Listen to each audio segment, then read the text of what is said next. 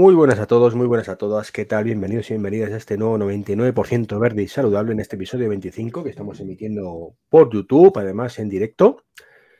Eh, este podcast especial es una mesa redonda sobre dudas sobre el vehículo eléctrico que salió de, un oyente, eh, el amigo Josué, que nos tiró aquí el guante diciendo tengo muchas dudas, así que pues le, le tenemos por aquí. Vamos a, añadirle con el resto de compañeros a la conversación y vamos a empezar este maravilloso podcast. Muy buenas chicos, ¿qué tal? Josué. Buenos días, buenos días, a todos. ¿Qué, querías tú hacer aquí? Cuéntanos. Gracias por invitarme ¿eh? a este podcast. A ver si consigo que entre todos podamos resolver las dudas que yo tengo y sobre todo, sobre todo que sea un, un podcast didáctico porque me imagino que mis dudas serán las mismas que tenga el 99% de la población. Así que ese es el objetivo. ¿eh? Muchas gracias. Tienes y... un eléctrico, ¿no? Y tienes muchas dudas. Eso es, efectivamente. Por ahí van los tiros, sí, señor. Así que tenemos también a, Mac Trompa, Albert, que ya es un habitual en el podcast. Muy buenas, caballero. Hello, estoy ahí haciendo lo posible para que ponga ya mi nombre en el podcast. Directamente, ¿no? Estás opositando. Y, y, bueno, como no hay dos sin tres, y pues pensamos que era mejor que hubiera una tercera opinión para que tengamos diferentes puntos de vista.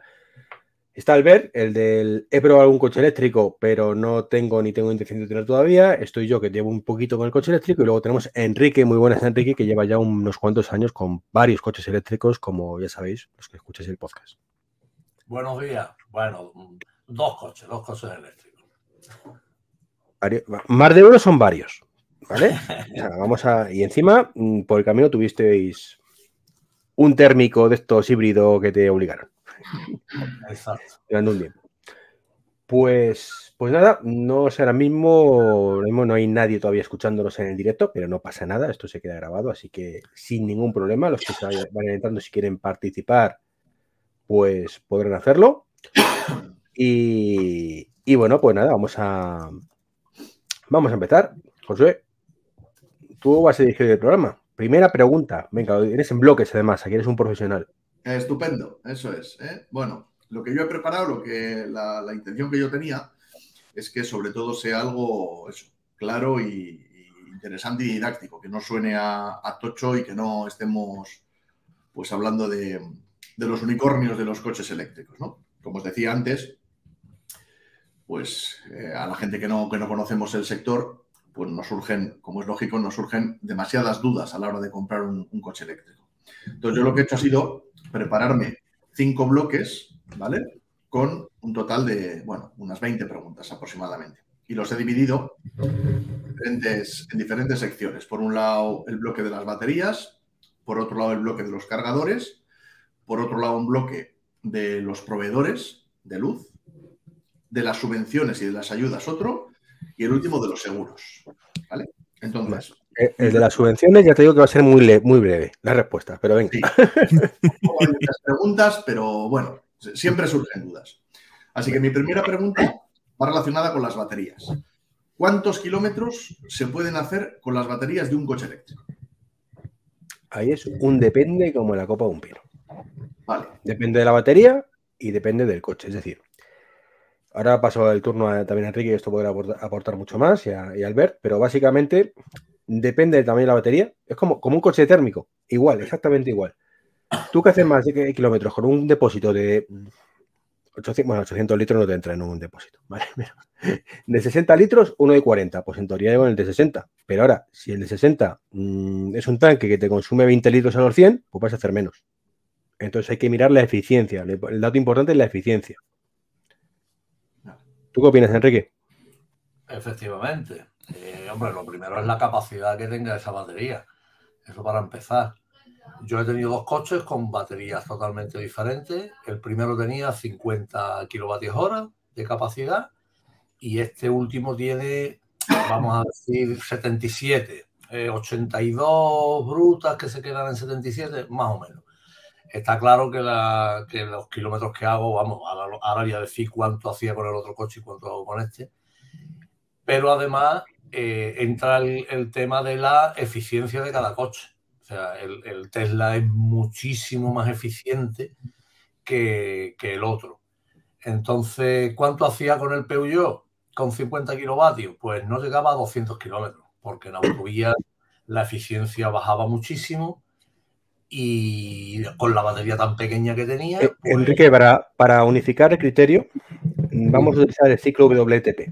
¿vale? Es de mentira, no, no los que te hagas, sino los que dice Europa que te haces, ¿vale? Porque al final es una medida estándar, irreal, pero estándar, ¿vale? He dicho lo real, el, el WLTP de mi coche del Peugeot eran 320 y lo real que se quedaba en autovía eran 200 kilómetros máximo, apurando muchísimo, claro.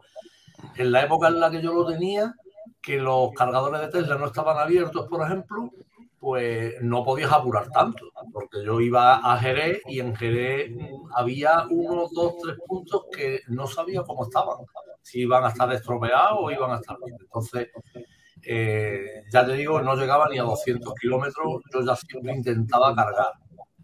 Mi ejemplo claro es que de Huelva a Valladolid hice, un viaje con tres paradas obligadas, obligadas, desayuno, almuerzo y merienda con el Tesla, con 77 kilovatios hora de capacidad y con, y con la eficiencia pues el ciclo WLTP de coche eran 606 kilómetros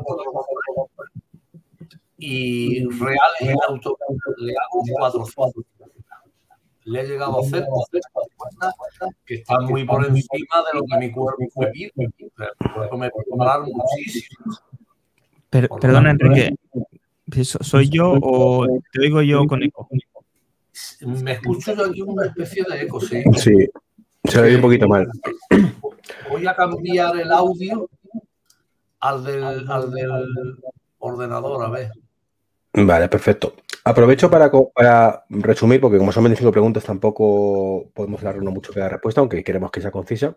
Eh, te dado un dato clave, Josué. Eh, con el Peugeot ¿Cuánto ha dicho que tiene de autonomía teórica? 320, pero me escucháis. Una batería de 55. Ahora tiene una batería de 70 y pico y hace 500 y pico. ¿Vale? Yo tengo una batería que es punto intermedio de 60, es decir, muy poco más grande que su Peugeot, y mi ciclo WLTP son 455. Por tanto, lo que tienes que mirar es ese ciclo WLTP, que por, otro lado para eso está. ¿no? Eh, irreal completamente, es mucho mejor mirar el ciclo EPA, el ciclo americano es bastante más realista, de hecho, en el caso de Tesla, los kilómetros que te calcula el coche son en función del ciclo EPA siempre. O sea, yo cuando cargo, en mi 100% es el ciclo EPA que son 418, no 455 que ponen en el WLTP.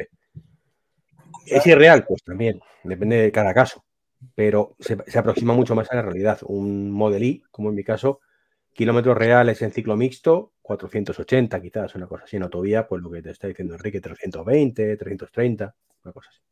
No, no es una buena autonomía. Está claro que un coche que tiene 400 kilómetros de autonomía eh, está bien, está claro. Sí.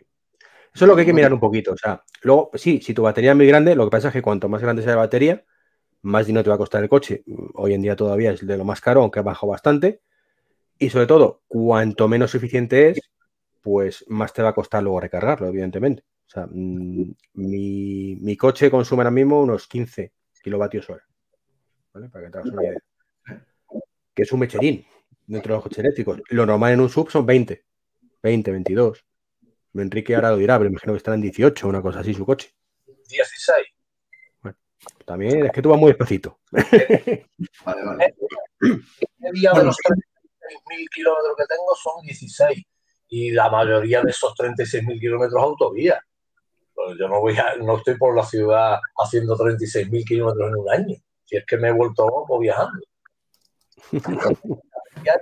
Tengo una media de 15, entre 15,9 y 16. Ahí estoy en eh, eh, Enrique, te escucho yo fatal. No sé el resto. Sí, yo también lo escucho bastante. Y demás. Creo que es un problema de wifi, Vale, la siguiente pregunta. ¿Hay diferentes tipos de batería? ¿Son de, litio, de níquel? Eh, ¿Son todas de litio? espérate, que creo que es Enrique. Ah, sigo, sigo. A ver, ahora. Ya, sí, ah. eres tú, Enrique, te he silenciado por eso, ¿vale? Para que no. Sigo, sigo con los problemas. A ver, a ver. ¿Sigue mal? Yo, me sigo escuchando ahora con eco. Sí, con eco. Sí, ahora lo que se ha corregido es que nosotros nos oímos con eco cuando hablamos pero él no. y ahora se quita el eco. Sí, porque acabo de silenciar a Enrique. El problema, es la conexión de, Enrique, sí. Sí, sí. Vale. A ver, evidentemente, Josué, no todas las baterías son iguales.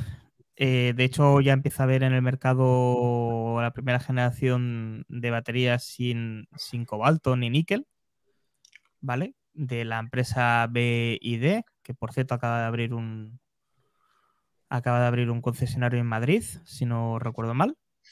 ¿Vale? Y es una empresa además que lo hace todo. Es una empresa que empezó solamente fabricando baterías y ahora eh, fabrica el 100% del coche, no depende de nadie. Entonces, eh, una de las ventajas que tiene, aparte de venderle a terceros sus propios eh, materiales, es que se conoce al dedillo cualquier componente del coche y exprime la batería eh, mucho, muchísimo diría. Y como te comentaba, la primera generación de baterías sin níquel ni cobalto las tienen ellos. ahora se empiezan a utilizar mucho, Tesla es uno de ellos, las baterías de ferrofosfato, con mucha menos cantidad de em, litio, ¿vale? Con lo cual tiene todavía menos degradación, son mucho más, mucho más baratas, eso se va a notar en los precios de los vehículos, inclusive también en los de Tesla, que se prevé que bajen, y eh, al tener una degradación menor, pues también vamos a tener un aguante mayor de vida útil de la misma. De hecho, esta gente, eh, Tesla todavía va un paso más allá, pero esta gente te da 6 años y 120 mil kilómetros. Si no recuerdo, no, 6 años y 150 mil kilómetros. Como promoción, si compras el coche este mes, hasta el mes de mayo. O 5 años de garantía y 120 mil kilómetros en, la batería. Están muy seguros de que la batería no tiene una degradación durante un largo periodo de tiempo. Claro, luego está el factor, estoy, y perdón que lo diga así, que ahora ya Enrique no lo está, pero estoy desocupado, vamos a decirlo así, tengo un eléctrico y me vuelvo loco viajando, que está muy bien, que para eso está. Entonces, claro, no es normal tampoco hacer 36.000 kilómetros en un año, ¿verdad, Enrique?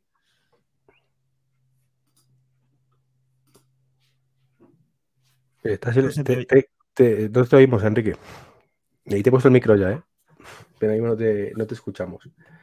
Comenta un sevillano más por el, por el podcast, eh, por el podcast, pero por el chat, que te pongas auriculares, Enrique, a ver si así cancelamos, eh, eh, solucionamos el tema de la cancelación de eco.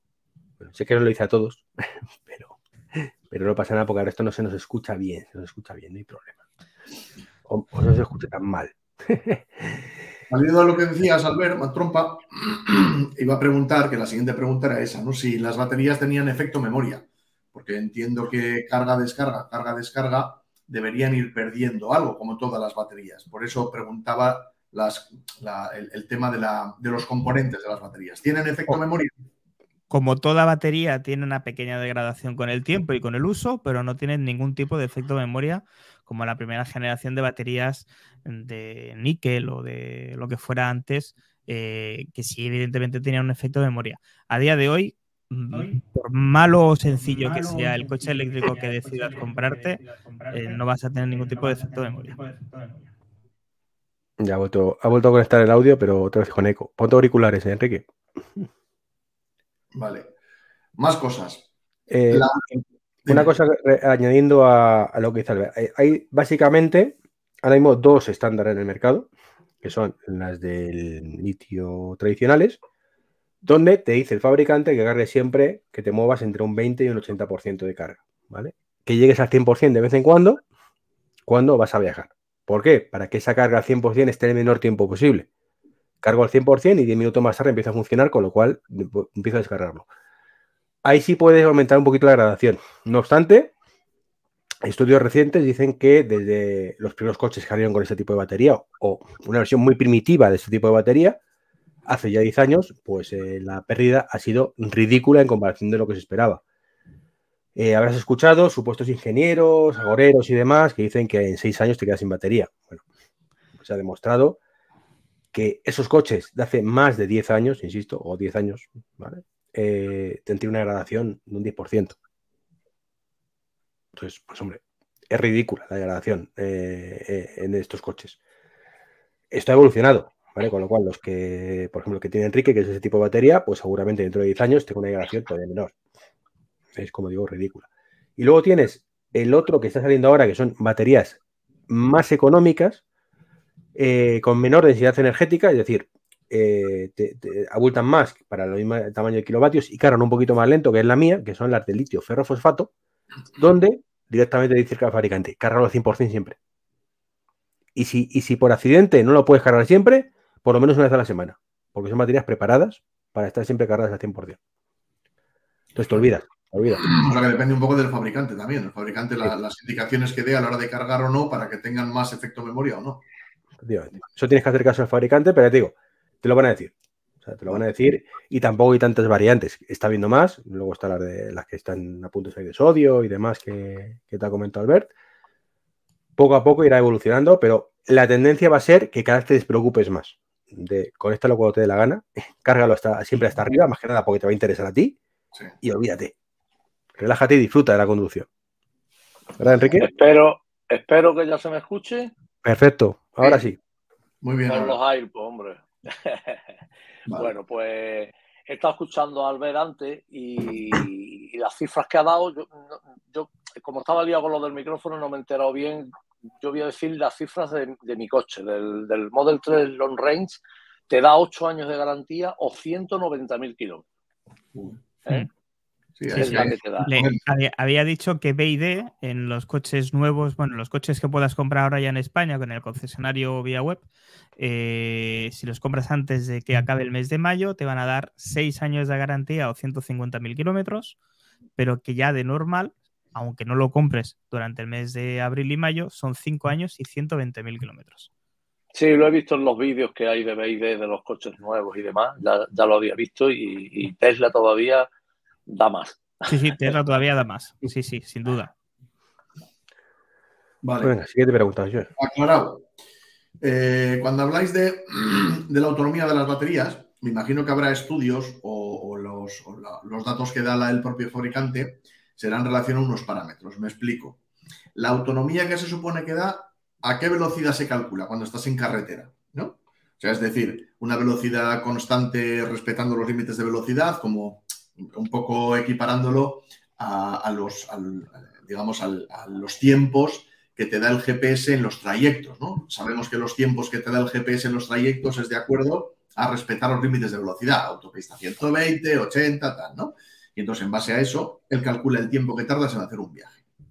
En este caso, la autonomía que se supone que anuncian los fabricantes se valora de alguna manera en relación a eso, a una velocidad constante, respetando los límites de velocidad, a 120 por autopista, con la calefacción, las luces de día, de noche, tal. O sea. Eso no lo dice el fabricante, José, eso te lo explico. Eso es el ciclo que obliga, en este caso, Europa. Europa eh, trabaja con un ciclo que es el mismo además, aunque con diferentes parámetros que para la gasolina, lo mismo, tú sabes que te compras un térmico y te dice también que tiene una autonomía o un mejor. No te dice, eh, en el caso de los térmicos te, habla de consumo medio.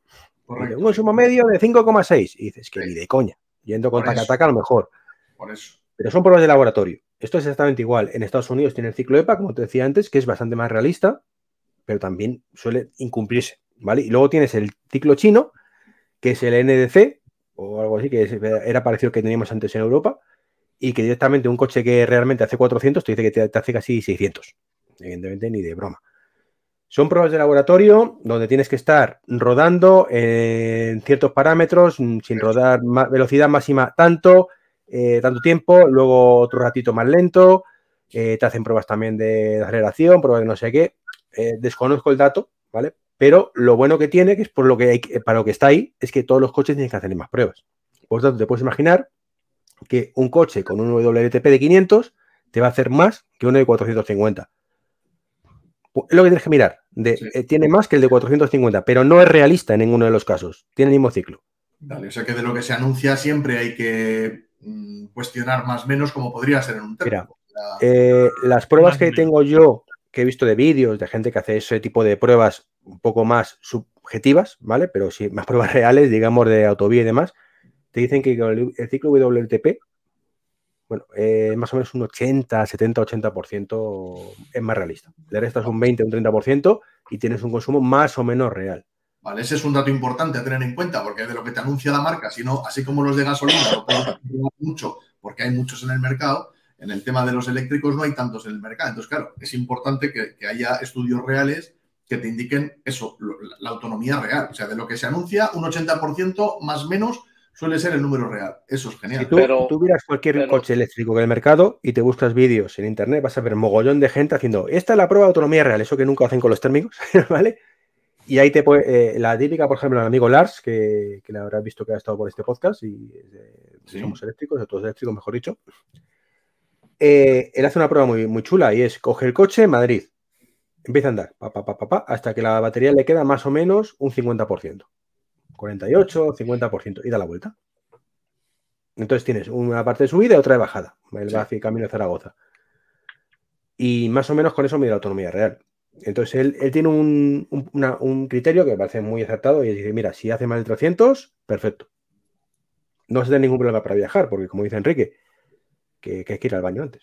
Ya, ya, que, pero, que, puedes ponerte la botella ahí clavada y hacerlo, pero hay que ir al baño. Es que no... Pero que no, no estamos hablando de autonomía real, porque lo que estamos hablando, y tú con el ejemplo de Lars lo estás diciendo, es autonomía en autovía al límite de la, al límite del permitido, que no es la autonomía real, porque yo luego voy a hacer kilómetros por carreteras nacionales, voy a hacer kilómetros por ciudad. Entonces, mm, lo del 70-80% es para ir en autovía, cuando vas a hacer un viaje que todo es autovía. Es que, yo creo que uno principalmente busca la autonomía, está claro. Ah, yo creo que el problema, yo creo que las, las, dudas, sobre todo a la gente, le pueden surgir de viaje. Porque en ciudad no vas a tener. En, primero, en una ciudad vas a tener un montón de cargadores. Si es tu ciudad, es tu casa, tú vas a tener tu cargador.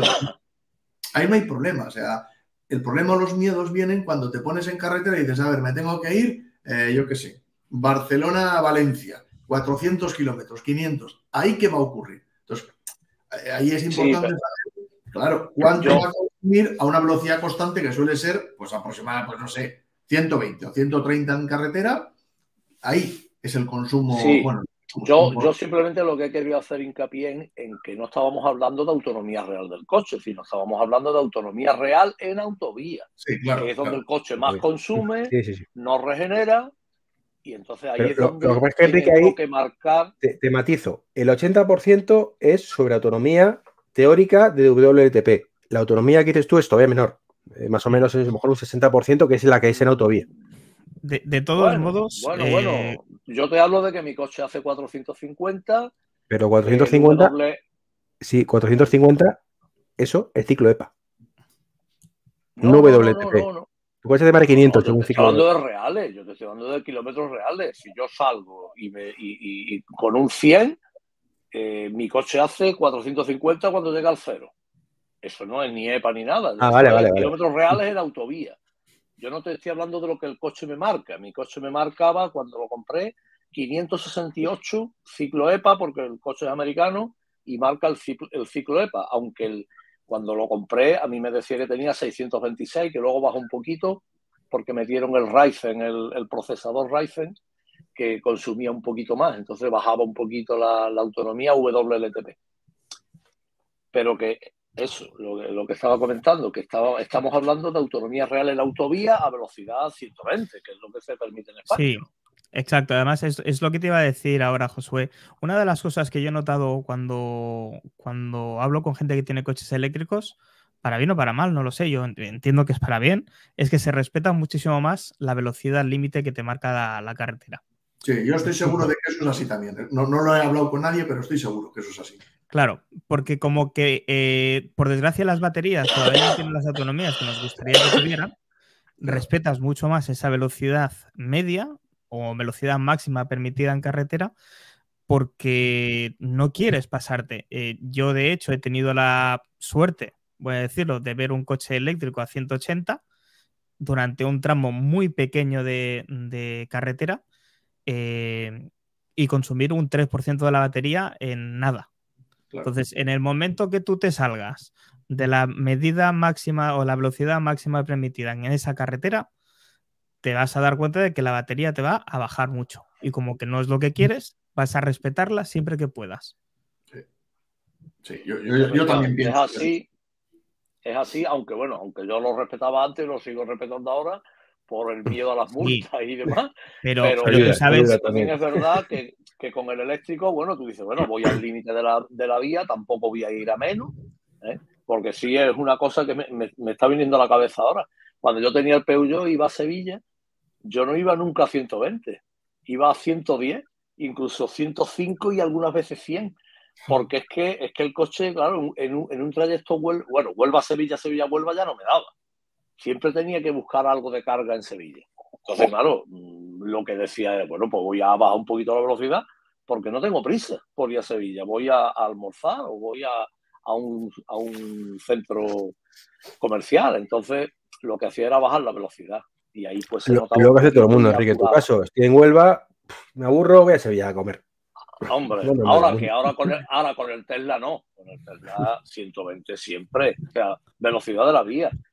Pero soy de los que marca la señal 100 y me bajo a 100, ¿eh?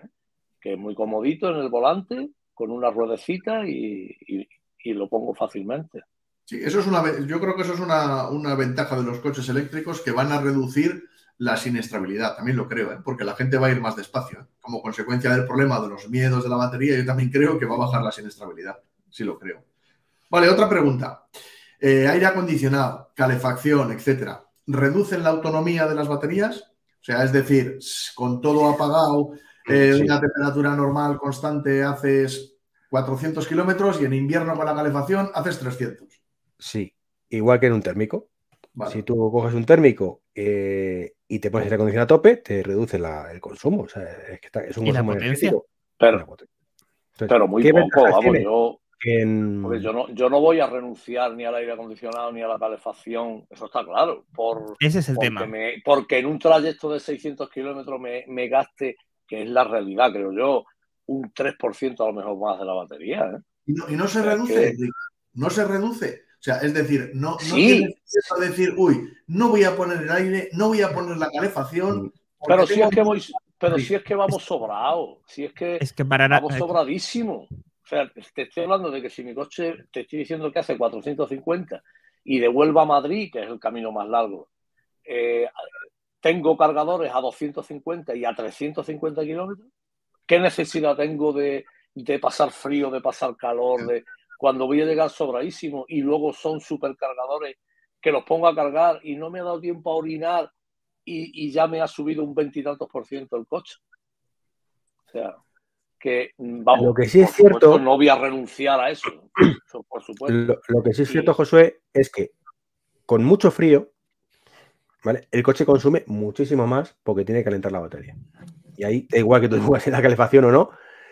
Eh, eso es cierto que se reduce el consumo en invierno, o sea, se reduce la autonomía bastante, entre comillas. No, no, como, dijo Gaitán, no como dijo Gaitán, pero en vez de 320 te hace 280, 200, ¿vale? Para que te hagas una idea. Es decir, pues otro 20%, para que te hagas una idea de, cifras un poco más realistas, si no tienes ningún problema en tu coche y vas siempre a velocidad máxima permitida y demás.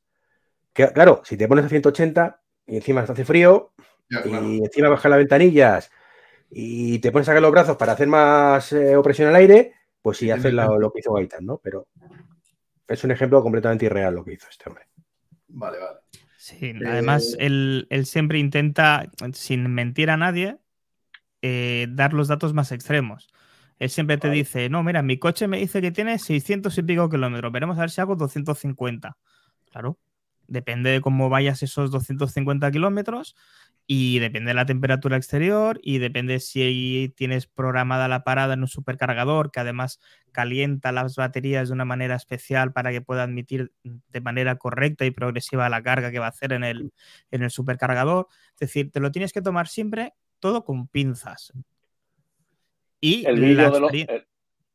No, no, termina, termina. No, no, es, es, eso. El, el, vídeo este te lo tienes que tomar siempre con pinzas. Él, siempre te va a decir, no, es que eh, la WT de SPT te dice que son 650 kilómetros. A ver si hago 250. Y luego te enseñará que habrá hecho 280, ¿ves? Y me he quedado con un 2% de batería. Y, tienes razón, es decir, eso es lo que dice Europa y esto es lo que te hace real. Pero es que eh, el, como se ha medido esos 650 kilómetros son completamente diferentes al uso que le ha dado este señor o cualquier otra persona real en carretera. Lo, que sí tienes que mirar también es que el coche tenga bomba de calor. ¿Vale? Eso hace también que el consumo de la calefacción, por ejemplo, se reduzca bastante. Es cierto que en países con mucho frío eso lo van a notar mucho más. En España pues se nota, pero menos. Sí. Vale. El otro día Gaitán hizo otro vídeo comentando que se había encontrado en la calle a un hombre y que mm, había dejado el coche con frío y con la batería y que, y que el centinela le había comido la batería y que se había quedado sin batería tirado en la calle. Vamos, eso es, eso es imposible. Primero porque al 20% el centinela deja de funcionar. Te manda un mensaje que dice, el centinela deja de funcionar porque ha llegado al 20% de batería. Y un 20% de batería, por mucho frío que haya un coche que está parado, que no está consumiendo nada porque al no tener el centinela, yo tengo varios días el coche en mi garaje y no me gasta nada, 0%, lo dejo con el 83 y vuelvo y tiene el 83 a los tres días, la rara vez que lo haya dejado tres días en el, pero alguna vez ha habido. Pues, está enfermo esos días, ¿no? pues efectivamente, o sea, es imposible. Eso, ese, ese ejemplo que dice es imposible, a no ser que llegaras con el 0%. O sea, si llegó el hombre con el 0% y lo dejó y lo dejó a menos 10 grados, pues sí. Como digo yo siempre, todo le pasa a este señor, todo. Sí, sí, sí. y se encuentra y se encuentra unas personas con unos problemas de, vamos. Siguiente pregunta, José. Eh, estoy viendo que la mayoría de los coches los venden con dos modalidades de, batería, una de 50 y otra de 75. Ahí me estoy, ahí es lo que, lo que estoy viendo que es lo más habitual. Eh, ¿Hay baterías con mayores capacidades que eso? ¿O nos movemos en el mercado solo con esas dos? ¿50 como no, No, no, hay, hay, estándares, hay 20, hay 40, hay 45, hay 50, hay 60. La mía de 60, por ejemplo, para que te hagas una idea. Tiene de 70, depende del fabricante. Hay baterías hasta 100. incluso más.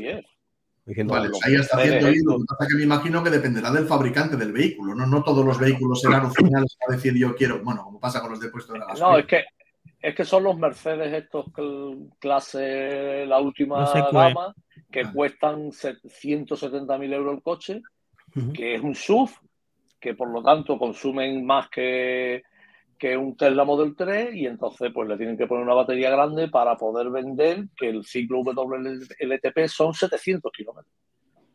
Claro, otra cosa porque su eficiencia no es tan buena. Tiene 20 y pico eh, kilovatios hora de eficiencia. De todas formas, eso al final no deja de ser un tema de economía de escala. tú como fabricante sabes que tienes que poner una batería un poquito más pequeña y una más grande. A día de hoy es eh, lo que se suele hacer. Y tiras para adelante con esas baterías mientras te sirvan. De hecho, la prueba la tienes en que, por ejemplo, Peugeot, volviendo al ejemplo del coche antiguo de, Enrique, te ponía la misma batería, o te sigue poniendo, de hecho, si no me equivoco, la misma batería para el 206 que para el, el 2008 que tenía él. Un sub contra un utilitario. Claro, uno, en el caso del 206, tiene una autonomía bastante buena. Son 300 y pico kilómetros, pero claro, le pones eso en un sub, la misma batería, y se le quedan 200 kilómetros. Mayor peso, mayor volumen, mayor tamaño, mayor todo, lógicamente. Pero, eso es economía de escala. Tú, eh, es como, igual que tú en un térmico, ¿no? Miras, ¿cuánto depósito, cuánto tiene mi depósito? Sí, lo puedes mirar, pero te da igual. Sí. Lo mismo. De, de todas maneras, eh, el, tamaño de la batería también marca cuánto se le pone a cada coche. O sea, cuando estábamos hablando del Mercedes, porque es un coche enorme, donde le entra una, batería que su tamaño de 110 kilovatios hora y su tamaño lo admite ese coche. Esa batería sería imposible ponérsela ni al Tesla Model 3 ni al Tesla Model I. de hecho, las, las LFP, una de las de, la, de los no vamos a decir problema, pero una de, las deficiencias que tiene es que mm, necesita mayor tamaño para la misma capacidad. Por eso el Model I tiene 60, en parte. En parte es porque es que no le cabe más. Porque las LFP tienen una densidad menor que, las otras, que los otros tipos de baterías. Entonces el coche y el tamaño del coche también marca qué batería se le puede poner. Vale. Eh, bueno, aquí tenía anotada una que ya hemos comentado antes algo, la capacidad que pierden las baterías con el paso del tiempo y tal, así que esa la podemos obviar. Mira, yo, en ese momento yo no, estaba operativo con el tema del micrófono, lo escuché así de refilón El mío, yo tengo una aplicación que es la Mate, donde, bueno, eso, eso, es, eso es una maravilla. O sea, la, cantidad de información que tienes ahí te puedes volver loco. Te da todo, todo lo imaginable y lo, inimaginable. Bueno, pues esa aplicación me dice que tengo una degradación de un 2 y pico por ciento en un año y, y poco, 36.000 kilómetros, que claro, es una cantidad que hay que mirarla He cargado en viajes siempre en supercargadores, que es lo que más daña, digamos, a la, a la, batería, que yo creo que también se ha comentado. Pero también, vamos, por supuesto estoy tranquilo porque lo de los ocho años ellos te dicen que tiene que llegar al 80% de la batería. Y además hay estudios por ahí ya muchos que te dicen que en el primer año es cuando más sufre la batería. Luego esa degradación baja bastante, incluso se mantiene. O sea que eh, un dos y pico en 36.000 kilómetros, no estoy preocupado para nada. De hecho, os, lo, he comentado, mi coche me marcaba ciclo EPA cuando lo, llegaba, lo llenaba al 100%, 568 kilómetros y ahora estoy creo que en 553 o algo así. He perdido 15 kilómetros, eso es nada. vamos, no, no lo doy importancia. Vale. Bueno, he oído también que dependiendo de las condiciones meteorológicas, si hace mucho frío o si hace mucho calor, los tiempos de carga varían. O sea, es decir, que no es lo mismo poner a cargar el coche cuando hay 5 grados que poner a cargar el coche cuando hay 35 grados.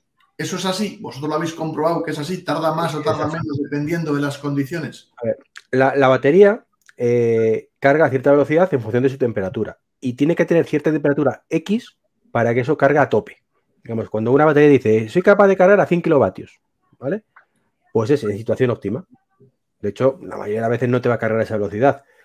Por eso, la mayoría de coches hoy en día ya, eh, esto lo empezó a hacer Tesla en su momento y creo que el resto van detrás también, lo que hacen es cuando saben que vas a tener que cargar, se ponen a precalentar la batería, precisamente para que el tiempo que pasa desde que tú empiezas, conectas el enchufe hasta que coge esa temperatura eh, eh, óptima y empieza a cargar a tope, ¿vale? porque empieza a cargar desde el primer momento, pero no a tope sea el menor tiempo posible. El peor de los casos, bueno, pues si vienes con la batería muy fría, pues claro, vas a tardar a lo mejor 5, 10, 15 minutos hasta que eso tiene velocidad máxima. Entonces vas a tardar más en cargar efectivamente en invierno. Pero mm, depende del modelo, si es un coche antiguo, pues te va a costar más. Un coche más moderno va a precalentar eh, antes. Pero lo que te ha dicho antes Enrique, realmente te da igual. O sea, te da igual. O sea, eh, eh, los tiempos van a variar a lo mejor 5 o 10 minutos, pero es que, es que el tiempo que echas un pis, pues es que ya lo tienes solucionado. Vale. Yo, creo que lo de Perdón, se puede aplicar igual a las baterías de cualquier cosa que tengas que cargar.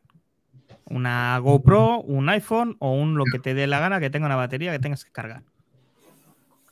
yo lo que voy a decir, no, no estoy seguro, pero yo creo que, que, es así. No todos los coches precalientan la batería porque, entre otras cosas, lo primero que tienen que tener es que tú le digas que vas a, un que vas a cargar y eso pocos coches lo hacen. Los Tesla lo hacen, por supuesto, pero únicamente cuando le dices que vas a un supercargador. En ese momento él lo calcula, él ve la distancia y a cierta distancia que varía, varía, pues me imagino que da temperatura exterior de la temperatura de la batería, de los kilómetros que queden, antes o después, él empieza a precalentar y cuando llega yo las veces que he ido con la batería precalentada, bueno, casi siempre que llegas a un supercargador, empieza la, carga a tope. Si es de 150, eh, empieza a 147, 148. Es verdad que empieza a bajar, eso sí, pero que los tiempos son cortos, cortos relativamente. Lo que siempre se, se hace en estos casos, que es calcular el tiempo entre un 20 y un 80 o un 10 y un 80, pues entre 20 minutos y media hora, por supuesto, o sea, por supuesto, el tiempo de un desayuno te vas con el coche casi al 100%. Lo traigas como lo traigas, ¿eh? porque al principio, como lo, como lo llegues con un 5, eso empieza a cargar a tope y que, que tú vas viendo subir la. Vamos, yo con, con, la gente que llevo en el coche, BlaBlaCar y demás, y, y cuando paramos a desayunar, y, voy mirando el, el y se lo voy enseñando y alucinan, alucinan, porque hemos llegado con un 14 y, todavía no nos hemos sentado en la mesa y le digo, mira, 34, 34, ya vamos por el 34 y cuando terminamos de desayunar digo, 87, alucinan, de verdad. Vale, y la última de las, de las baterías. Antes, de que sigas, que sí quisiera que, tengas en cuenta una cosa, que eso hay que tenerlo muy en cuenta, y es, igual que te digo que el depósito o la batería es irrelevante, entre comillas, ¿vale? O no hay que mirarlo tanto, sino la eficiencia, lo que sí tienes que mirar cuando te compres un coche eléctrico y tengas intención de viajar, si es para, para, para ciudad, te da igual, es la velocidad máxima de carga que te aporta ese coche. Porque tienes coches que te van a 50, coches que te van a 100, coches que te van a 150, a 250, a 400, como el Porsche Cadican. Para que te das una idea, ¿vale? ¿Qué pasa? Que eso hace que sea proporcional. Es decir, el que carga 100 es muy raro que cargue a 100 realmente. Normal, 80, 90 kilovatios hora en situación óptima después de ese calentamiento. Y eso sí te va a llevar a calcular el tiempo que tarda en cargar la batería. Una batería de 100 kilovatios que cargue con mucho a 100 kilovatios hora que realmente te va a cargar a 90, pues va a tardar una hora y pico en cargarse al 100%, aunque sea carga rápida. Para que te das una idea. También es cierto que la batería suele ser 100, suele ser 50, ¿vale? Con lo cual, pues eso, los 40, 45 minutos máximo que te suelen decir los fabricantes, porque también es cierto que cuando estás cargando, a partir del, 80 al 100%, cae en picado, ¿vale? Da igual la velocidad máxima de carga, pero que cae en picado. O sea, no te va a cargar a 100 ni de broma. O sea, no es proporcional. Empieza despacio, la curva suele ser, empieza despacito, poco a poco empieza a acelerar, se pone a tope un buen rato y cuando llega al 80% vuelve a bajar en picado. Con lo cual, no te interesa cargar más del 80% en viaje. Ok, vale. Una de, una, de una de las cosas que se están criticando en los vídeos que he visto, que he visto ya varios a los BID, precisamente es esa. Tienen una capacidad máxima de carga de 88 kilovatios potencia. Eh, es cortito, se me queda corto. Y además para coches con una batería, bueno, un poquito grande. Ok. Vale, pues lo que os decía, la última sobre las, sobre las baterías. Bueno, los coches, todos los coches tienen una garantía, ¿vale? Que suele ser pues de un año, dos años o tres, algunas veces con las garantías extendidas suelen ser cuatro. En el caso de los eléctricos, ¿las baterías tienen algún tipo de garantía adicional o el fabricante da alguna garantía durante más tiempo o te garantizan que no va a perder capacidad por más tiempo? Antes habéis comentado algo, ¿no? Lo de los seis años o los 190.000 kilómetros, etcétera. Bueno, ahí se responde un poco. Quizá eso sea solamente esa es la que te da. o es general. Tesla, Tesla es la que te da ocho años o 190.000 kilómetros en el caso de mi coche. Creo que en el de Iván eh, son ocho años, siempre lo mantiene los ocho años, pero creo que es 160.000, no sé si estoy equivocado. Creo que sí, que le han bajado un poquito. Creo que es 160.000, no sé si porque es otro tipo de batería o, porque... Eh, no sé, o por la capacidad, que es de 60, no sé si ese es el motivo. Lo que está claro es que cada, cada fabricante te va a dar un número de años eh, hombre, Tesla no te da la posibilidad de subir esos años. Ah, no sé si otras marcas lo harán. a lo mejor la Peugeot que te daba cuatro años, pues a lo, mejor sí te. Aunque no estoy seguro, ¿eh? si Peugeot te daba seis u ocho. ¿eh? Qué, garantía te da? ¿Qué te garantiza? El, 80, el 80%. Bueno, por supuesto, cualquier problema que tenga la batería, sí, por supuesto, ¿no? Pero luego en capacidad al 80%, que, que llegas con un 80% eh, máximo de o mínimo de. años te garantizan que la pérdida es mínima. De hecho, claro, eh, estamos hablando de 8 años. ¿eh? salió un estudio hace poco, mm, creo que lo comentamos en un podcast anterior, donde al final de todas las baterías, de todas las baterías en estos años, se han cambiado un 1,5% en garantía. Os escuché, os escuché. Un 1,5%. Que son muchas, entre comillas, pero muchísimas menores de las que se temía la gente, ¿sabes? y además estamos hablando de baterías de una tecnología ya. Claro, de una tecnología primitiva a día de hoy, completamente. Las primeras, las, primeras baterías. De hecho, pues tenían tanto miedo con esas baterías que Renault o Nissan te alquilaban la batería por miedo a que tuvieran sino que cambiarte la garantía o tal, y yo la kilo y así, pues tú tienes tu garantía y, ya está. os, verifico que Peugeot dice que tu vehículo eléctrico, perdón, tu vehículo híbrido enchufable o eléctrico disfruta de una ampliación de garantía de batería de tracción 8 años o 160.000 kilómetros con una capacidad mínima del 70. Que esto también es así en BID o en BIT eh, que son 70% eh, mínimo, y Tesla lo sube a un 80%. Por cierto, se acaba de conectar el amigo Nabocop. que dice que, hay mucha gente guapa, sobre todo jabalins. guapos, guapos, tampoco exactamente, pero bueno, hacemos lo que podemos. yo. Más que guapo. No lo dirás por pero Sevillano decía que hacía 33.000 kilómetros por, por gusto también. por, el trabajo.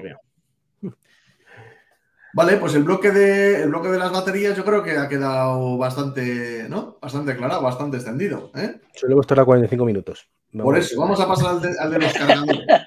y hay cinco bloques. vamos a pasar al de los cargadores, que aquí hay una, dos, tres, cuatro, cinco preguntas nada más. Es más cortito. Vale, el tema de los cargadores. ¿Es el mismo contrato que el de casa? Es decir, tú tienes en casa con Endesa y ahí te hacen una ampliación a tu contrato y directamente te lo facturan ahí? No. ¿O cómo funciona? Es más sencillo todavía, mucho más sencillo.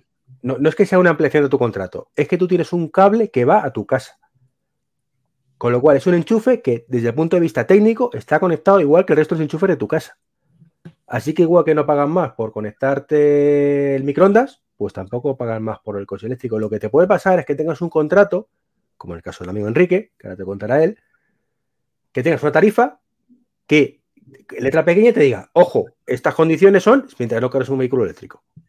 Vale, vale. Entonces, pero eso es lo peor que te puede pasar. Problema, el problema que tiene que tener una persona que se compra un coche eléctrico y que quiere cargar en casa es buscar una buena tarifa. Ya está. Tener una buena tarifa porque, ahora lo hablaremos, me imagino, ni siquiera el cargador eh, Meneques tipo 2, como le queramos llamar, con cable eh, dedicado para coches eléctricos es necesario ya se lo estuve diciendo a Iván y yo creo que se está casi convenciendo. Con un chuco normal, con el enchufe normal de casa, es suficiente. Porque lo normal es que, a no ser que seas un taxista, no vas a necesitar en la noche tantísima carga cada día como para necesitar una capacidad de carga de 7, 8, 9 kilovatios hora. ¿Por qué? Porque primero que eso es carísimo, eh, los costes fijos de una tarifa eléctrica de 7, 8, 9, 10 kilovatios de, potencia son carísimos frente a lo normal que tiene cualquier persona, que son 3,5, 4, 4,5. A partir de ahí, si tú no vas a necesitar nunca en, la noche, si estamos hablando de 4 kilovatios, multiplicado por 7 horas, estamos hablando de 28. Sería más de un 50% de la batería de Iván. Muchos kilómetros tendría que hacer él eso solamente de noche. Estamos contando de noche porque estamos ya suponiendo que tiene una tarifa que es más barata de noche. Pero es que, por ejemplo, Iván ahora mismo tiene una tarifa que es todo el día al mismo precio. Él puede cargar cuando le dé la gana. Al precio que está pagando, que además no es caro, 16, creo que ha comentado que estaba pagando. Sí, correcto. 16 eh, Entonces, cuando vosotros, perdón, cuando vosotros habláis de, un qué es un coste fijo, eh, cuando contratas, yo os voy a decir lo que pagaba yo en el otro piso por tener un coste fijo de casi 7,7 kilovatios. Sin vivir en esa casa, eran 120 euros al mes. Claro, claro, porque eso multiplica cada kilovatio por unas cantidades fijas que esos son unos mínimos sin consumir. Si estás hablando del 3,5, pues ya menos de la mitad. O sea, ya, ya eso es menos de la mitad del 7,5. Y además hay varios aspectos, ¿no? no lo recuerdo ahora mismo todo lo que una factura eléctrica conlleva, pero hay varios factores que se multiplican por la potencia que tienes contratada, no por lo que has consumido. Luego el consumo es independiente. Entonces, si tu casa necesita cuatro, contrata cuatro. No, no te vuelvas loco que porque tengas un coche eléctrico contratar diez. ¿Quién tiene que hacer eso? Un taxista que necesita hacer 400 kilómetros diarios. Pero si tu, tu uso diario, estamos hablando 100 kilómetros, 50, 150, te sobra con una carga normal de una vivienda de 4 kilovatios. De, 4 de, hecho, en esos casos incluso se recomienda más que contrate trifásica, por ejemplo, que es más cara, pero te compensa respecto a ampliar mucho la tarifa. Entonces, tienes pero eso complica mucho la instalación. no, no, ya digo, digo, la gente que tiene un chalet y puede tenerla tú, tienes que contratar trifásico y tener la instalación trifásica de tu casa. No, no, no, lo tenías que, tener previsto y, tener, o sea que es muy complicado. En un piso Nadie puede. no, hablaba de un, de un chalecillo. No, ya, ya, pero ni siquiera en un chalet. Yo no creo que nadie cuando se hace un chalet diga mm, la instalación eléctrica trifásica. Yo creo que poca gente lo hace, no sé, o, ninguno. Y luego el caso especial que te decía Iván que, que contara yo. Yo es que tengo una tarifa de Endesa, se llama única, yo creo que lo conocerá mucha gente, que yo pago una cantidad fija al mes ellos hicieron cuando la contraté un cálculo de lo que había consumido el año anterior y me dijeron, vas a pagar 60 euros al mes. Consumas lo que consumas. O sea, yo tengo mm, barra libre de consumo, pero claro, te dicen, ojo, cuando hagas un año te vamos a ver lo que has consumido. Si no te has pasado un 30% de lo que yo, nosotros hemos marcado, te mantenemos el precio. Si te pasas de ese 30%, te lo vamos a aumentar. Pero es que independientemente de todo eso, me, la primera cláusula es lo que decía Iván pone. Esta, esta tarifa eh, es incompatible con la carga de vehículo eléctrico. Pero yo no podría cargar vehículos. ¿Qué hago? Yo sí cargo vehículos eléctricos, muy poco, y cargo a un kilovatio, a dos kilovatios máximo. y, entonces ellos no pueden saber si yo estoy cargando un coche eléctrico o estoy con una estufa encendida o un aire acondicionado. Pero si yo pusiera los 3,5 kilovatios que tengo durante todas las noches a cargar, primero me pasaría del consumo, eso para empezar, y segundo ellos me dirían, oye, este hombre que está, que está consumiendo por las noches, que está al tope todas las noches. Está claro. Tiene una plantación en casa de... Sí. por eso. Vale. Eh, más, cosas. más, cosas. Sí, más cosas. Bueno, em, el, tipo, los contratos, o sea, un, en un, mismo coche, una misma persona puede tener diferentes contratos para cargar el coche. Me explico por qué digo esto. Cuando tú vas de viaje, vas por carretera, hay cargadores de Endesa, hay cargadores de Iberdrola. Y cuando entras a una ciudad, hay cargadores de Tesla. Vas a Porsche, tiene sus cargadores. Vas a SEAT, tiene sus cargadores. Me imagino que todo eso no sé si funciona de manera de como prepago, que tú llegas ahí con una tarjeta, metes la tarjeta y no necesitas ningún contrato, o si necesitas un contrato de una compañía para poder cargar en esos cargadores o de esa empresa. Por eso la duda era si tú puedes tener diferentes o es necesario tener diferentes contratos. Esto, es igual, Josué, que tú puedes echar gasolina en Repsa, en Cepsa, en Repsol y en Tú llegas y pagas. Otra cosa que sí ocurre es que cada cargador pues tenga, sea de su padre y su madre y tengas que hacer ciertas cosas para ponerlo en marcha, que está todavía la cosa un poquito verde en ese aspecto. Unos con una tarjeta que tienes que pedir, aunque afortunadamente cada vez menos. Es lo peor que tenemos. Otros con aplicaciones, que tienes que tener 15 aplicaciones distintas instaladas, aunque también afortunadamente cada vez menos porque se unifican entre ellas, ¿vale? O incluso si puedes tener, eh, que eso te lo da tu fabricante a veces, que ellos tienen un acuerdo, ¿vale? De forma que te da una tarjeta que con esta puedes poner en marcha todos los cargadores te lo cobran luego a tu, tarjeta y punto. Vale, o sea, no, necesitas un contrato de, uno, de un... contrato como tal no tienes ninguno. Contrato de ningún tipo. Vale. Tienes que lo que te puede pasar, por ejemplo, es que creo que, perdona, creo que era Repsol, ¿no? Que, Repsol te ofrece un descuento. ¿no? Creo que hay algunas que te ofrecen. Si tú tienes mi contrato de luz con tal, luego si vas a cargar tu coche conmigo, te ofrezco una tarifa un poquito mejor. Ya está. Repsol hace una carga gratuita, creo, al mes. Creo que te permite una carga gratuita al mes los que tienen la electricidad con Resol, creo. El tema está, eso es casi de lo peor que hay y es porque hay que tener un, un mogollón de aplicaciones, cada una de un tipo de cargador, con tu tarjeta asociada, con haber tenido la precaución de tenerlo todo dado de alta con la tarjeta que funciona y ahora llegas al punto de carga, tienes que presentarte con esa aplicación, tienes que tener la suerte de que funcione. Por eso es lo peor. Ahí Tesla lo, lo, hace perfectamente. No, hombre, tengo mi Tesla, soy un fan de Tesla, pero vamos, estoy diciendo lo bueno y si tengo que decir lo malo, lo diré. Es, es fanboy light. Ahí, Tesla lo tiene súper claro. Tú llegas con el coche, quitas la manguera, la enchufas y da igual que sea Tesla como que no sea Tesla. Teniendo tú el coche dado de alta en la aplicación, se trata de igual manera. El precio es un poquito diferente. Esa era también una de las dudas que tenía, si tú puedes utilizar independientemente del coche que tengas los cargadores, pues eso, de Tesla o los, propios cargadores de una marca. los de Tesla, los de Tesla, yo creo que andará por el casi el 90%, ¿no? De los cargadores están abiertos. A ver, eso es un depende muy gordo. Es decir, tú tienes tus condiciones de uso.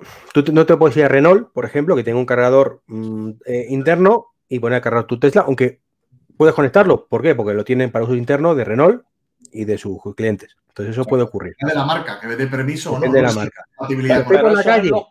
pero, eso estamos hablando de los que tienen. Claro, claro, los Los que hay por la calle, el único que lo tenía más cerrado es Tesla y lo ha abierto. ¿Qué es lo que te suele ocurrir cuando vas a cargadores, lo que se llaman destination? ¿vale? Cargadores de estos gratuitos que encuentras en centros comerciales y demás. Normalmente los que, los que eh, hay de Tesla suele haber varios y luego a lo mejor hay de otros fabricantes. Si te encuentras con un cable corto, suele ser exclusivo para Tesla, de forma que conectas otro coche y no te carga. No te carga por mucho que te emperres. Eh, bueno, hay trucos, hay un famoso cable del Zoe mágico que lo enchufan y simula que es un Tesla y demás, pero en teoría no, debería cargar. Sí, sí, pero vamos, igual te arriesgas. Luego tienes otros que tienen un cable más largo. Esos que tienen un cable más largo están abiertos desde el primer momento a cualquier otro coche. tú estás hablando, estás hablando de cargadores de alterna. Eh, Sí, de Alterna Destination. De lo, de lo, que estás hablando ahora es de los cargadores de Alterna. Eh, la pregunta iba más a lo mejor en viaje. En viaje los cargadores que se utilizan son de continua, son los que hay que pagar y es lo que, está, es lo que hemos hablado. Muchas aplicaciones, cada una en su padre y de su madre, con tarjetas asociadas. Bueno, te puedo enseñar la página mía de todo del iPhone, una página entera llena de aplicaciones. Sí, claro, claro. de mis páginas que dependiendo del cargador que sea, la marca que sea, pues te descargas la aplicación. La tendencia, Josué, es que cada vez te permitan pago por TPV en la propia tarjeta. De hecho, eh, yo he visto alguno de la marca está tan cara, tan cara, tan cara que hay, no recuerdo mismo cómo se llama, Enrique.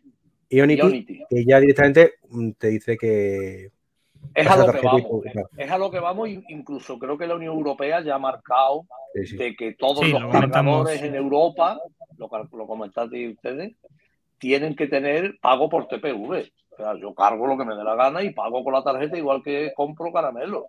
Sí, una gasolina. Eso, vamos a llegar. Yo creo que en un par de años estaremos con todos los cargadores abiertos, digamos, al pago fácil, no a tener que tener una aplicación. Luego tú puedes tener una aplicación para darme un regalito cada no sé cuántas cargas. Ese es otro tema. Pero que el pago tiene que ser fácil. Vale. Eh, de los cargadores, el tema de la instalación. Eh, ¿Sabéis más o menos el precio que puede haber para poner la instalación en casa? El punto de la yo, yo soy el único que tiene cargador, pues a mí me costó 1.500 euros. Pero ya no lo encuentras por ese precio. Yo vivo, yo vivo en, un, en un bloque de pisos. ¿eh? Yo vivo en un bloque, tuvieron que tirar un cable no sé de cuántos metros, me hicieron un presupuesto, desde mi contador atravesar el suelo para ir al garaje y llegar a mi, a mí eso. El, agujero estaba hecho, la suerte que había un agujero hecho y lo pasaron por ahí. Y toda la instalación me costó, iba incluido cargador y todo, 1.500 euros. Hicimos, solicitamos la ayuda que había de Moves 2 en aquel momento, que todavía está ahí en el aire. Yo incluso creo que me la van a denegar. Creo que me la van a denegar porque me escribieron antes de Navidades de que tenía que haber tenido una, un permiso de obra, que está la gente alucinando, un permiso de obra para tirar un cable. Si es un cable lo que ahí va. Cuando lleva todos los permisos y firmas de ingeniería en el tema de que está todo bien protegido, con, su, con sus protecciones eléctricas, todo eso, por supuesto, tiene que estar en la memoria. Pero ahora se han inventado los que tienen que pagar el MOVE de que no, tenía que tener también un permiso de obra. A ver cómo yo justifico ahora un permiso de obra que hice en el año 2020, en octubre. Bueno, yo creo que me lo van a denegar. Lo que sí en su momento, el, que me lo hizo a mí, eh, lo, correspondiente a la ayuda no me lo cobró. O sea, no es como en el caso del coche, sino que ellos se hicieron cargo, digamos, del, de, ese, de esa parte que eran unos 500 euros yo en verdad pagué 900 y, algo. Y luego hablaremos de precio. Y, estamos, estamos hablando de un cargador eh, para coche eléctrico de hasta. No sé si. el Wallbox este que hay, ¿no? La cajita esa que es. Bueno, El mío, es, el mío es, un, es un modelo que en aquel momento, en 2020, no tiene ningún tipo de conexión Bluetooth ni Wi-Fi. Es muy antiguo, muy antidiluviano. Tú ves la foto y te dices, la verdad es que es feo. Pero todo el mundo decía que funcionaba perfectamente, que iba muy bien y tenía una particularidad que en aquel momento no todos la tenían, que era que calcula el consumo de la casa y le da al coche la diferencia al total. Entonces, es que no me acuerdo el nombre que tiene ese ahora mismo. Dinámica. Pero sí, se llaman Wallbox. ¿eh? El tipo de cargador es Wallbox. Aunque hay una marca que tiene, es propietaria de ese nombre, pero claro, es tipo Wallbox. Es que, es que se le dice Wallbox por la marca catalana. Se le dice Wallbox porque esa marca, digamos, fue una de las primeras. y en España, pues yo me imagino que en Estados Unidos no le darían Wallbox.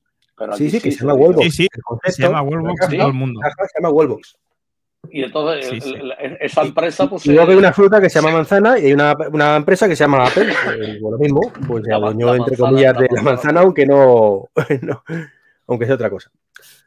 Vale, pues tema cargadores también. Aclarado y solucionado. Yo, lo, eh, único, otros 500 de media ahora mismo. Están pidiendo cerca de 2.000, ¿vale? Se han subido la parra última vez. José, lo, único que miraría si, si Perdón.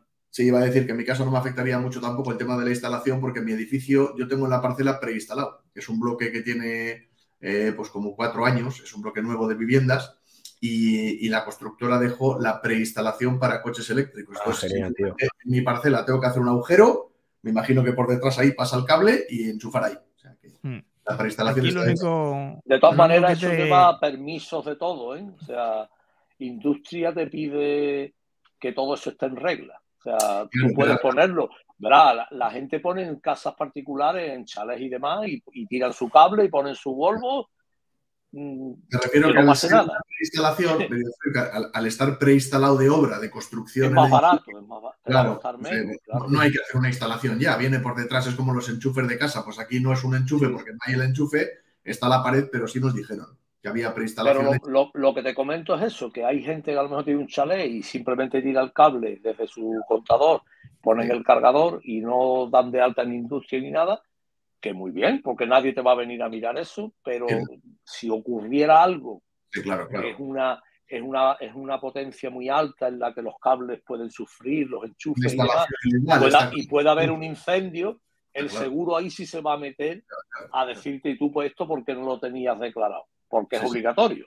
Sí, sí, claro, claro, está claro. Sí, lo que te iba a comentar, Josué, es que si vives en una, comunidad, no sé cómo te llevas con tus vecinos, pero hay cargadores que eh, debes poner algún tipo de contraseña o algún tipo de, password para que empieces a cargar. ¿Vale? Más que nada para que, mira, eh, aprovecho el vecino que tiene el cargador ahí y cuando está de vacaciones lo cargo yo con su cargador el, mío, el mío tan, eh, eh, ya te digo que es como antidiluviano, es, es que no tengo ninguna foto aquí, eh, es feo, la verdad que es feo y lo que tiene es una pantallita de dígitos con unos botoncitos debajo en los que lo tengo que bloquear cada vez que, que dejo de que dejo el, cargador. eso, lamentablemente ocurre. Gente gumia, lo tengo, gente lo, tengo que poner en, en, bloqueado, se pone en rojo y hay que meter una contraseña que claro, nada más que la sé yo. Eh, porque si no, pues claro, cualquiera puede enchufar al ¿Crees que la sabes tú, Enrique? ¿crees? Sí, todo el mundo sabe que es 1, 2, 3, 4, pero no pasa nada. Eso se viene reflejado en la factura, los horarios, con lo cual cuando tú no estás cargando sabes el consumo que puede haber, sabes si te está chumeando alguien. sí, pero bueno, ya te digo, es una tontería, es una curiosidad más pero eso lo tienen todos, los cargadores, ¿eh? pero... Eso lo tienen todos seguro, vamos, o casi todo. No, no, no, te aseguro que no. No, no, no, para, nada. Para nada, para nada. Y los modernos más. No, no, no. no, no, para nada, para nada.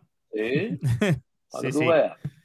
Siguiente pregunta. En cualquier caso, eh, pasando al siguiente, al siguiente bloque, que es el de los proveedores de la luz. Como algunas preguntas se han mezclado y ya se han respuesto, de aquí solo una pregunta. ¿Cuánto cuesta recargar un vehículo eléctrico? es un depende enorme también, es que depende de tu precio de la tarifa. Dependiendo de la tarifa. de la velocidad. Mira, Enrique cargaba en su momento por un euro y pico su coche. Ahora ya ni de coña. Mi coche cargarlo entero de 0 a 100 con mi tarifa son 9 euros. Cada vez que lo cargo. Pero si tienes otra, la gente que paga la Iberdrola a 3 céntimos, pues le cuesta unos y medio euros. Con 9 euros estás haciendo 300 kilómetros en autovía. No, no, sí, está claro. Con precio por kilómetro con un térmico no, no, vamos, no. es muy fácil. Tú miras tu factura, miras cuánto te cobra el kilovatio y lo multiplicas por el tamaño de tu batería. Y más o menos por ahí anda. Vale. Cuando te compras un, si, te compras un coche eléctrico tienes que buscar la mejor tarifa que, que haya. Ahora mismo hay una muy buena para la carga del coche eléctrico, que es la, la de Iberdrola vehículo eléctrico, que de noche, de 1 a 7 de la mañana, te cobran a 3 céntimos. ¿Qué pasa? Que, el resto del día es muy cara. Creo que está en cuarenta y tantos céntimos.